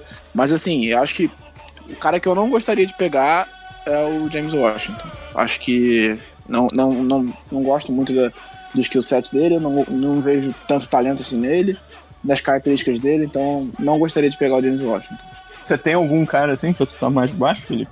Cara, eu não sei, porque é, é difícil você falar sem tratar as, as condições da pique, né? Eu, por exemplo, é, não sou muito fã do Hamilton, mas acho que depende de onde eu for pegar. Se eu for pegar na quinta rodada, eu vou gostar. Enfim, tem. Acho que fica difícil você falar isso assim, sem saber a condição da pique, né? Ainda o Enzo. É, qual a nossa maior necessidade no ataque? É wide receiver, é linha ofensiva ou tight end? QB. Desculpa, né? É, Eu acho que é, cara, é- eu acho que ainda é wide receiver. Assim, é- ela fica entre o wide receiver e um right tackle. Qualquer uma delas que, que vier tá, tá bom. Assim, no- eu acho que o Tyrande tá um passinho atrás. É, ainda ele é qual o top 3 de wide receivers de vocês? Pra mim, Ridley, Sutton e Moore. O meu é Ridley, Miller e, e Moore. O meu tá no guia, compra o guia. Certíssimo. É, se pegássemos Ridley na 16, qual seria a opinião de vocês sobre a escolha? Pra mim, perfeita. Pra mim, é, exatamente. Pra mim, a escolha retocável seria a minha preferência, inclusive. É ideal. É. Vocês pegariam mais de um wide receiver no draft? É, é como o board se desenvolve, né? Acho que sobrando. Talvez até no- nos dois primeiros dias eu pegaria mais de um wide receiver, dependendo de como o board se desenvolver. Acho que não seria um problema pegar mais de um, não. É, eu também não. Acho que é exatamente isso que você falou, cara. Não, é, uma, é uma circunstância de, de draft, assim. Acho que um wide receiver é obrigatório vir no, nas duas primeiras rodadas, assim. Acho que é uma necessidade latente do time e que precisa ser atacada com urgência. Mas mais um wide receiver depende da, da situação. Porque se você chega, por exemplo, num dia 3 e pô, já, você já tá com um board mais, mais esvaziado e tal. Então você tem que passar a apostar em, em projeto, e cara que você acha que vai conseguir desenvolver, um cara com um potencial mais alto. Então, às vezes, pode ter um wide receiver que o time gosta bastante. Então, não acharia uma má ideia, mas também não, não, não digo que é obrigação já ficar doido. Aí uma que a gente basicamente já respondeu, né? Mas, enfim. Qual a opinião de vocês sobre pegar um quarterback no primeiro ou no segundo round? É, é, a gente já meio que respondeu. Acho que primeira rodada depende muito da circunstância, depende muito de quem cair. Se acontecer um desastre e cair um Baker Mayfield pra gente, é, é, quem sabe, né? Cair um Josh Rosen, vai que. não, não, não vai acontecer, então, sei lá, acho que Josh Allen você Isso pegaria na pinta. 16? de forma alguma. Pra mim, eu tenho o Josh Allen como jogador de terceira rodada. É, só pra Sim. deixar isso transparente. saiu no top 5. É porque o meu, o meu grande problema com o Josh Allen é eu não consigo ver o que ele faz bem dentro de campo atualmente. É, ele é Sim, todo eu, projeto. eu concordo com você em relação a ele. Eu concordo Ele- com você ele em é- relação a ele, essa pergunta. Você pega ele atleticamente e, e em termos de, de físico, né, tamanho, o braço dele, ele é o cara ideal. Mas mentalmente eu, não, eu vejo ele tomando um monte de decisão besta. Acho que a melhor trait dele em campo é, é a mecânica e a capacidade de estender a jogada. Mas, assim, em termos como passador mesmo, acho que não, não faz nada que se destaque. Tem um belo pé atrás com, com o Josh Allen. É, André Yamamoto. É possível dar trade down e pegar DJ Moore e Mason Rudolph? Ah, Eu não sei, eu, eu não vejo o Rudolph saindo na primeira rodada. Apesar de eu não achar impossível ele sair no final da primeira rodada, eu acho que ele talvez saia no começo da segunda. Então depende de como, quais escolhas a gente conseguiria pegar. Provavelmente a gente teria que fazer um trade down e um trade up depois na segunda rodada para pegar ele e o Moore. É, exatamente. Tudo depende de circunstâncias, quem vai estar querendo subir e tal, e o, o que que alguém vai querer tanto que vai subir para nossa escolha. A gente já tá fora do, do, do range dos caras mais visados desse draft, então assim, é uma situação bem específica de draft do dia que é, é muito complicado de vislumbrar nesse momento. Mas eu teria com, com bons olhos uma, uma situação dessa. Eu gosto muito do DJ Moore, gosto. Na segunda rodada eu gosto do, do Mason Rudolph. Então, mas eu, eu tenho em mente que, que, o Mason Rudolph vai, vai sair cedo, cara. Eu acho que vai ter algum time que vai é, trocar pro fim da primeira rodada pra pegar ele. É, eu acho que é possível. Então no começo da segunda ali, entre, as, entre a 32 e a 38, talvez ele saia. Também. Acho que Acho que ele não passa muito do 38, não. Talvez no máximo a 40. É, é. Tem uma última pergunta aqui no Twitter. O Nicholas perguntou: algum outro wide receiver vale a 16 se o Ridley já tiver saído? Ah, eu, eu acho que o Sutton, provavelmente pela conjuntura do draft, é o, o ele, de certa forma vale, e o DJ Moore não me incomodaria. Assim, acho que é um reach pegar o DJ Moore ali, mas de forma alguma me incomodaria. Concordo, tô mais ou menos por aí. E só que eu acho que eu tenho o Moore um pouquinho mais, mais acima. Então, acharia que estaria bem dentro do, do talento do Moore e do potencial do Moore. Então, qualquer um dos três de primeira rodada, acho que não seria um exagero, não. Deixa eu, deixa eu fechar aqui, que tem uma pergunta bem específica aqui, Felipe. Não sei o quanto você pode se aprofundar nisso, mas Hum. É, o, o, Raul Sá perguntou, eh, primeiro pediu para mandar um abraço, parabéns pelo trabalho de vocês no, no On The Clock, que eu, ele gosta muito do podcast e já comprou o guia. Aí são, ele mandou duas perguntas. A primeira, qual dos jogadores de ataque que você acha que, que dá para pegar sem ser reach? É, mas essa eu acho que a gente já analisou no geral, né? O uhum. McGlynn, o, o, esses wide receivers. E, mas a segunda que eu, eu particularmente acho mais interessante também, que é, ele queria uma dica sobre como assistir tapes, né? Então, o que, que você observa, é, como é o processo, onde você busca esses tapes e tal. Se você puder passar rápido nesse tipo de coisa. Tá, é, antigamente tinha o Draft Breakdown, né? Que é, acabou meio que tá para sair do ar, que uhum. cortavam os, os jogos, né? Do, dos prospectos só com os prospectos em, em destaque, daí você, um jogo de três horas você conseguia assistir em 10 minutos facilitava bastante só com os snaps dele, inclusive eu era editor lá também. É, no, no On The Clock nós editamos alguns, alguns tapes assim, e falando de como assistir o tape de forma geral, eu gosto bastante de assistir quase que sempre em, em slow motion. Então, vou lá no YouTube e coloco em 0.5 ou 0.25, dependendo da jogada, para analisar mesmo explosão, saída, get off, release, esse tipo de coisa você vê melhor com, em slow motion, que daí você tem uma noção melhor do quão mais rápido, quão mais explosivo o jogador é em relação ao, aos seus pares. E é sempre bom você também tentar pausar, entender o que a defesa tá, como tá postada, e você tentar meio que prever como que se você for ver quarterback, o que o quarterback deveria ter visto, o que ele, que ele viu de verdade. Enfim, não é só colocar o tape e ficar assistindo e falar, ó lá, ele fez a recepção, ó lá, ele dropou. É uma coisa mais profunda que isso e querendo ou não, você precisa precisa estudar, pegar ir atrás de livro para você saber mesmo o que o que está acontecendo, porque senão fica uma coisa muito muito superficial, né? Então você tem que ir atrás de livro, vai ter que estudar teoria para na prática e você conseguir analisar melhor assim. Você tem alguma recomendação de, de livro, de algum site que vai explicar melhor essas, essas traits passo a passo?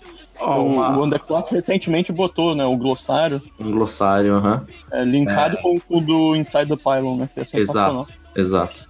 É, mas assim, se você quiser realmente se aprofundar, eu fiz o curso lá do, do Scouting Academy, não vou falar ninguém para fazer, porque o curso é caro, enfim, não é todo mundo que. Uhum.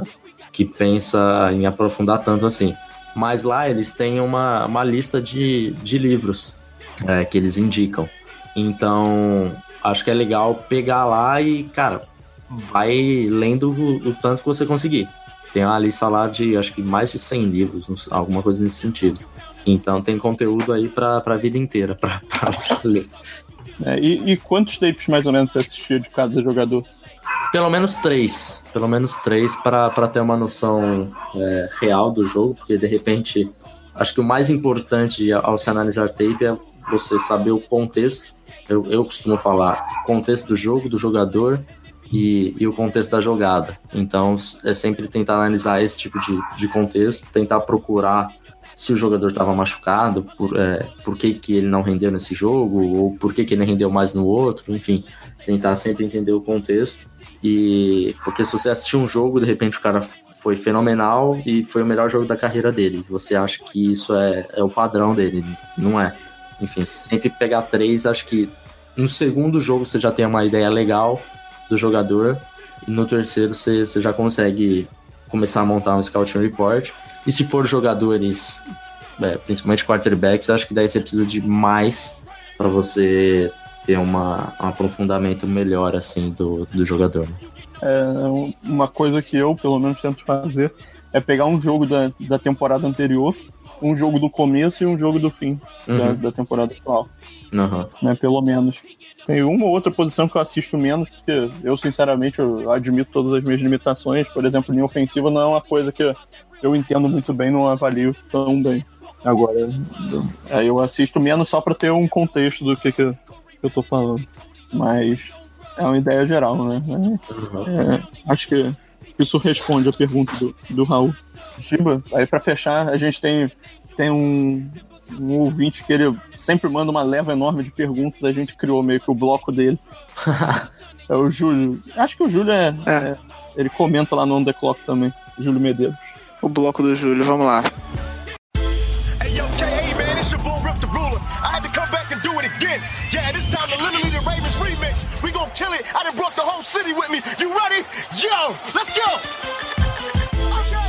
Primeira pergunta dele. Apesar da adição do RG3, vocês acreditam que draftarão o QB? É, o que acham do Mason Rudolph, pois, pois, estão, pois estão considerando isso na pick 16? Não, na pick 16 não. Eu é, é. ficaria bem revoltado com o Mason Rudolph na, na escolha 16. Mas, dito isso, acho que é uma opção a se considerar. A gente já respondeu isso em outra pergunta aí também. Uhum. Então, uhum. É, a, a, questão, a questão dessa pergunta, acho que principalmente é Rudolph na 16. O Rudolph na 16 eu, eu acho um reach para ele, pro talento dele, apesar dele ser um bom jogador.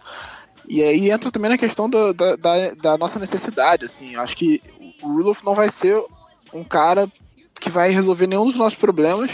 É, ele não vai se titular porque o Flaco tem um contrato absurdo, aquela coisa toda que a gente já falou.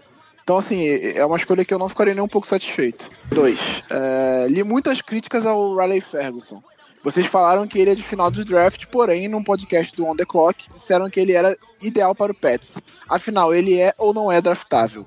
É draftável, com certeza. É, draftável. dia 3. É, é, a gente falou do, do, último dia, que é meio é. de draft, né? Assim, quarta é. rodada. É, não é final de draft, eu acho que ele não sai, ele sai é, bem antes disso. Eu imagino ele na quarta ou quinta rodada, sabe? É, eu acho que começo de dia 3, por aí que ele deve sair. É, imagino que ele seja por volta do décimo quarterback a sair, isso é muito bizarro, né? é, ele vai ser aquele cara que quando vai acabar o dia 2, todo mundo vai falar: Olha lá, o Riley Ferguson tá disponível, hein? Provavelmente. O running back Philip Lindsay, de Colorado, apesar da altura, 5'7", teve um Pro Day sensacional, mas não há qualquer hype nele. O que acham? Pô, eu tenho o Lindsay bem mais pro fim do draft.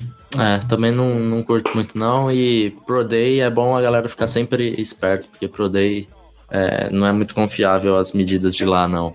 Mas, sei lá, não, não é um jogador que eu, que eu sou lá grande, muito fã, assim. Acho que o Davis até gosta mais do que eu. Mas é, é dia 3, assim. Não tem nem ele que gosta do, do Lindsay acha que, que ele pode sair no dia 2. Vamos lá. Os Ravens são formadores de linha ofensiva. Aí usou os exemplos, né? Wagner, Jensen, Hurst, Escura. Por que essa tara por um right tackle na primeira rodada? Hashtag paz. Porque não é sempre que acontece isso, gente. Vocês precisam. Isso para todos, todos os times. Todo mundo acha que no seu time, pô, não precisa selecionar porque a gente tem um histórico de pegar jogador lá embaixo e o cara virar titular. Cara, você não pode contar com isso. Não pode. Por mais que você tenha treinadores que são excelentes na sua posição, e se o, o seu treinador é demitido, acontece alguma coisa, enfim, você não pode contar com isso. Você tem que selecionar talento. Você não consegue desenvolver qualquer coisa também. É, porque se fosse assim que funcionasse também, o Patriots nunca ia precisar pegar um quarterback na primeira rodada, né? Porque, É, exato. Então, ah, não, vamos Garoppolo, pegamos. Brady. Exato, exato. Então, não dá pra você confiar com isso todo ano. Não dá pra você contar com, com um ovo antes da galinha colocar, botar, entendeu? Cinco. No big board de vocês, qual é a ordem entre Guys, Ridley, Moore, Kirk e McGlinchey? Ah, Só pra contextualizar, o, o Júlio é fanboy do Guys e acha que o Baltimore tem que pegar o Guys de qualquer forma. acho, acredito que o Felipe não vai querer responder essa, né? É, o meu tá no guia. Mas repete os jogadores só pra eu confirmar aqui. Peraí.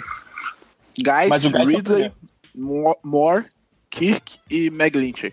Então, minha ordem é Guys, Ridley, McGlinchey, Moore, e aí bem depois o, o Kirk. É, eu botaria o Guys em cima também, talvez. Mas apesar, apesar disso, eu não escolheria ele antes de Ridley e McGlinchey. Então, eu vou botar a ordem que eu escolheria. Eu já até falei isso mais cedo. É Ridley, McGlinchey, Moore, Guys e Kirk. Eu acho que eu Não, escolheria. Kirk, na, é, Kirk na 16 é. É, não, irreal, assim. Entre esses, ele é o último, ele seria o último com outras opções ainda. Seria um erro gravíssimo, nossa. Aham.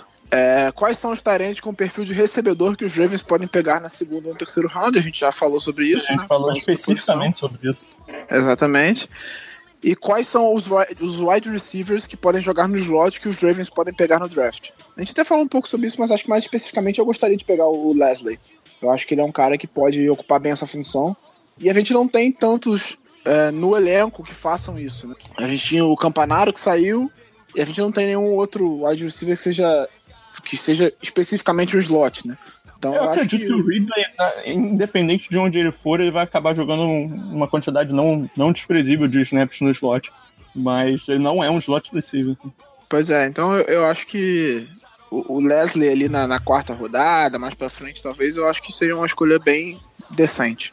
É, eu, pra fazer um slot, eu, cara, que é um pouco maior, mas eu acho que é. Aí eu já, eu já tô batendo demais na tecla dele, eu deixo o Hamilton. Eu acho que, que pode ser uma boa. Acho que o, acho que o Dante Burnett é é uma escolha legal pra fazer essa função também. Né, mas é isso. Então, eu acabei de me tocar que tem só o comentário do Kaique no, no Fumble na net. É, aí ele fez umas perguntas, né? Algumas um pouco mais gerais, né? Quão fortalecido ou não nosso corpo de recebedores está em relação à última temporada. A gente falou, ele mudou drasticamente, né? Mas eu acredito que ele esteja um pouco mais variável, mais variado, com um talento maior com, com o Crabtree, mas acho que não mudou muito de patamar, né? É, apesar das baixas do, do Jensen e do Howard, né, que saíram do time, com a volta dos jogadores que estavam lesionados na nossa linha ofensiva, Vocês ela pode uma ser melhor nessa sorte temporada. vocês meteram o Miguel do Ryan Grant, né? Vamos falar a verdade. Ah, aquele Miguel É, foi nossa. maravilhoso. A gente tava revoltado já, xingando todo mundo. Nossa, né? O, o momento que foi anunciada a contratação pelo valor que foi, foi um momento de, de caos. E de ofensas gratuitas. Não gratuitas, né? Ofensas Gratuitas nada, né? Gratuito, né? Mas aí sobre a linha ofensiva também a gente já, já tratou um pouco mais.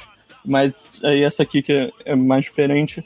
É, imaginando que o ataque terá um upgrade, podemos é, esperar mais ousadia e alegria nas chamadas do Mornweg, né, nosso coordenador ofensivo, ou ainda será um festival de chamadas xoxas, capengas, frágil, manca, anêmico, inconsistente?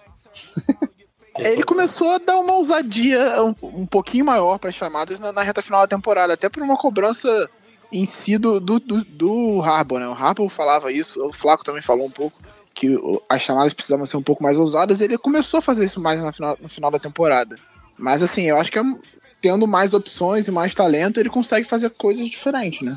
É, aqui, aí ele também fez algumas perguntas sobre o draft, para aproveitar a presença do Felipe, né? E também mandou um parabéns pro, pro pessoal do On The Clock. Falou que são só podcast top, Rogerinho. Mas ele fez três perguntas aqui. Uma é o quão profunda é a classe de, de Tyrande Pass Catchers, né? Que a gente já tratou. Se dá para encontrar um Tyrande sólido no, nos rounds médios. Eu acredito que dá para encontrar um Tyrande sólido, mas não vai ser um Tyrande recebedor. Esse é um, um, cara com mais características de bloqueio, tipo um Dalton Schultz ou um Durham Smith, uhum. ou um Troy Magali. Ele perguntou também qual é o jogador que seria um fit perfeito pro, pro Ravens. Acredito que são esses caras que a gente já citou como, como as principais opções para a primeira rodada.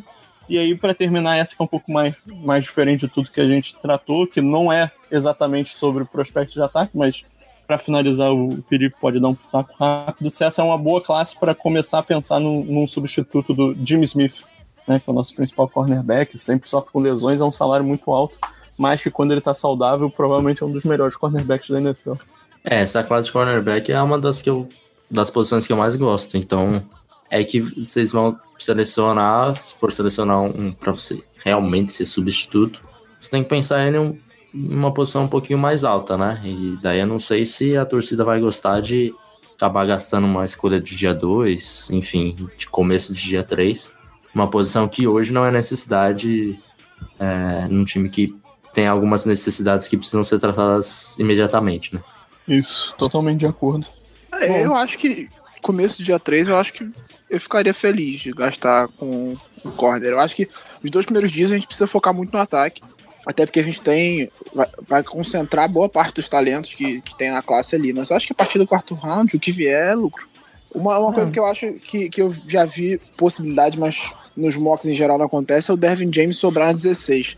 Você acha possível isso? Eu acho uma insanidade alguém pensar que o Dervin James pode cair para 16. Eu, sinceramente, ficaria surpreso ele passando do top 10, para falar a verdade. É, eu vejo muita gente, muito. A maioria dos mocks ele tá no 7, no Bucks. Hum. No Bucks mas eu já vi, eu já vi notícias, informações de que ele pode, que ele tá sendo cotado para sobrar mais. Talvez esse, algum acidente, uma correria por quarterback, ele talvez sobrasse uhum. mais para reta final do, do, primeiro round. Eu acho que houvesse mais trocas. Provável demais ele passar da 13, que tem o Redskins. É, eu acho que ali é o limite para ele. Eu acho que se, se, o, se o Redskins na 13 não selecionar o Dervin James, a chance dele ter, deles terem escolhido errado é muito grande. Quem você acha que vai sair primeiro, o Dervin James ou o Minka Fitzpatrick? Sinceramente, eu, pensando na 4, eu selecionaria Dervin James. Então, eu sou fã do Dervin James, o Davis é fã do Minka. Lógico que nós dois sabemos do talento do, do outro. É, mas eu sou. Eu sou muito fã do Dervin James, então dependendo do time, eu, eu ia de, de Dervin James.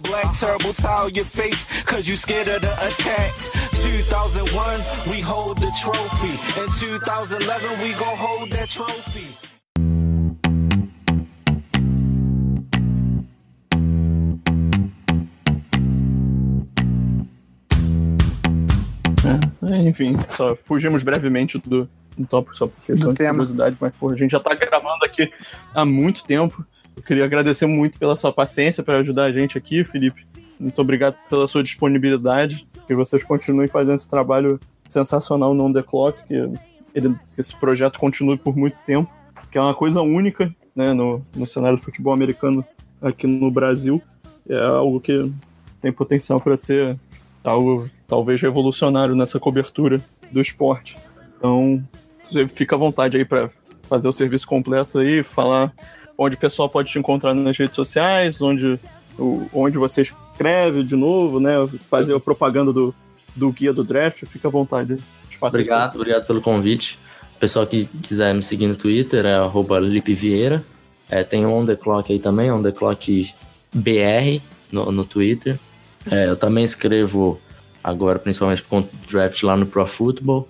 Então tem alguns posts meus lá, devem estar saindo mais coisa. E guia do draft aí, quem, quem não comprou ainda, acho legal. Não por, por eu estar envolvido, é lógico que, que eu vou fazer o, o, o papel aqui de, de tentar vender o meu produto, mas é um projeto diferente, como você falou, é uma coisa é, ousada, porque a gente só fala de draft. É uma coisa que aqui no Brasil geralmente o pessoal só começa a falar de draft depois do Super Bowl e quem é realmente fã da NFL e principalmente do college, é, é era uma necessidade que tinha aqui, uma coisa que não tinha, e, e a gente está tentando tentando falar aí só, só de draft durante o ano inteiro. Então, geralmente quando chega lá, passou o Super Bowl, a nossa board já tá quase que feita, né? então já, já assistimos quase que tape de todo mundo. E quem acompanha lá com a gente também já, já entra no, no período de draft, quando o pessoal começa a falar mais, já com tudo mais definido, assim. É legal que, que evita também do pessoal cair em hype de, de analista grande como o Mel Kiper e alguns caras assim que tem uma, uma mídia muito grande e, e o serviço não é, não é tão legal assim. Então é legal, pessoal que, que quiser acompanhar a gente lá, só, só de draft, falamos de prospectos. Acabamos de lançar o podcast falando das necessidades da, do Ravens também. Então tá lá. E hoje, eu, hoje no dia da gravação, eu tô lançando um mock de sete rodadas. Daqui a pouco eu devo, devo colocar no ar aí, vocês já, já podem, podem visualizar aí o que, o que eu faria. E é uma coisa bem realística, assim, para não, e, não. E cornetar, né? É, lógico, cornetar de mock, se, se não cornetar, não é mock. Mas é uma coisa bem realista, assim, para não meter o louco, falar, ah, não, vou pegar o DJ Moore na segunda rodada e coisas que, obviamente, que resolveria o time, né? Se, se contasse dessa forma. Mas então, tá lá. Não sei se vocês conseguem colocar o, o link aí no post, mas, enfim, podcasts do Ravens lançamos recente também, post do Ravens e sobre draft em geral lá no ontheclock.com.br.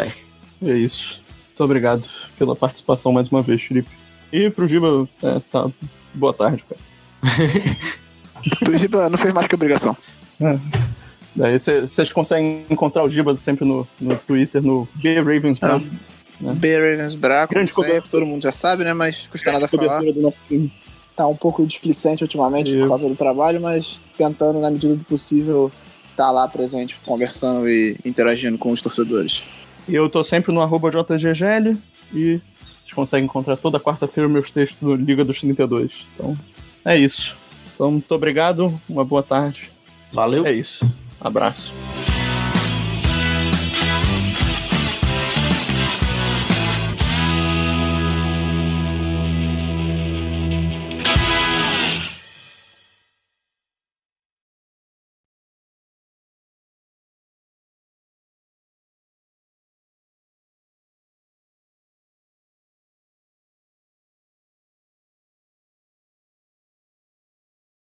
Lula disse que vai se entregar. Lula vai se entregar. Ó, o Lula. É... Esqueci que o microfone tava aberto, foi mal. Lula preso amanhã. Lula preso amanhã, finalmente chegou o dia, hein? Do meme vai acabar. Mas enfim,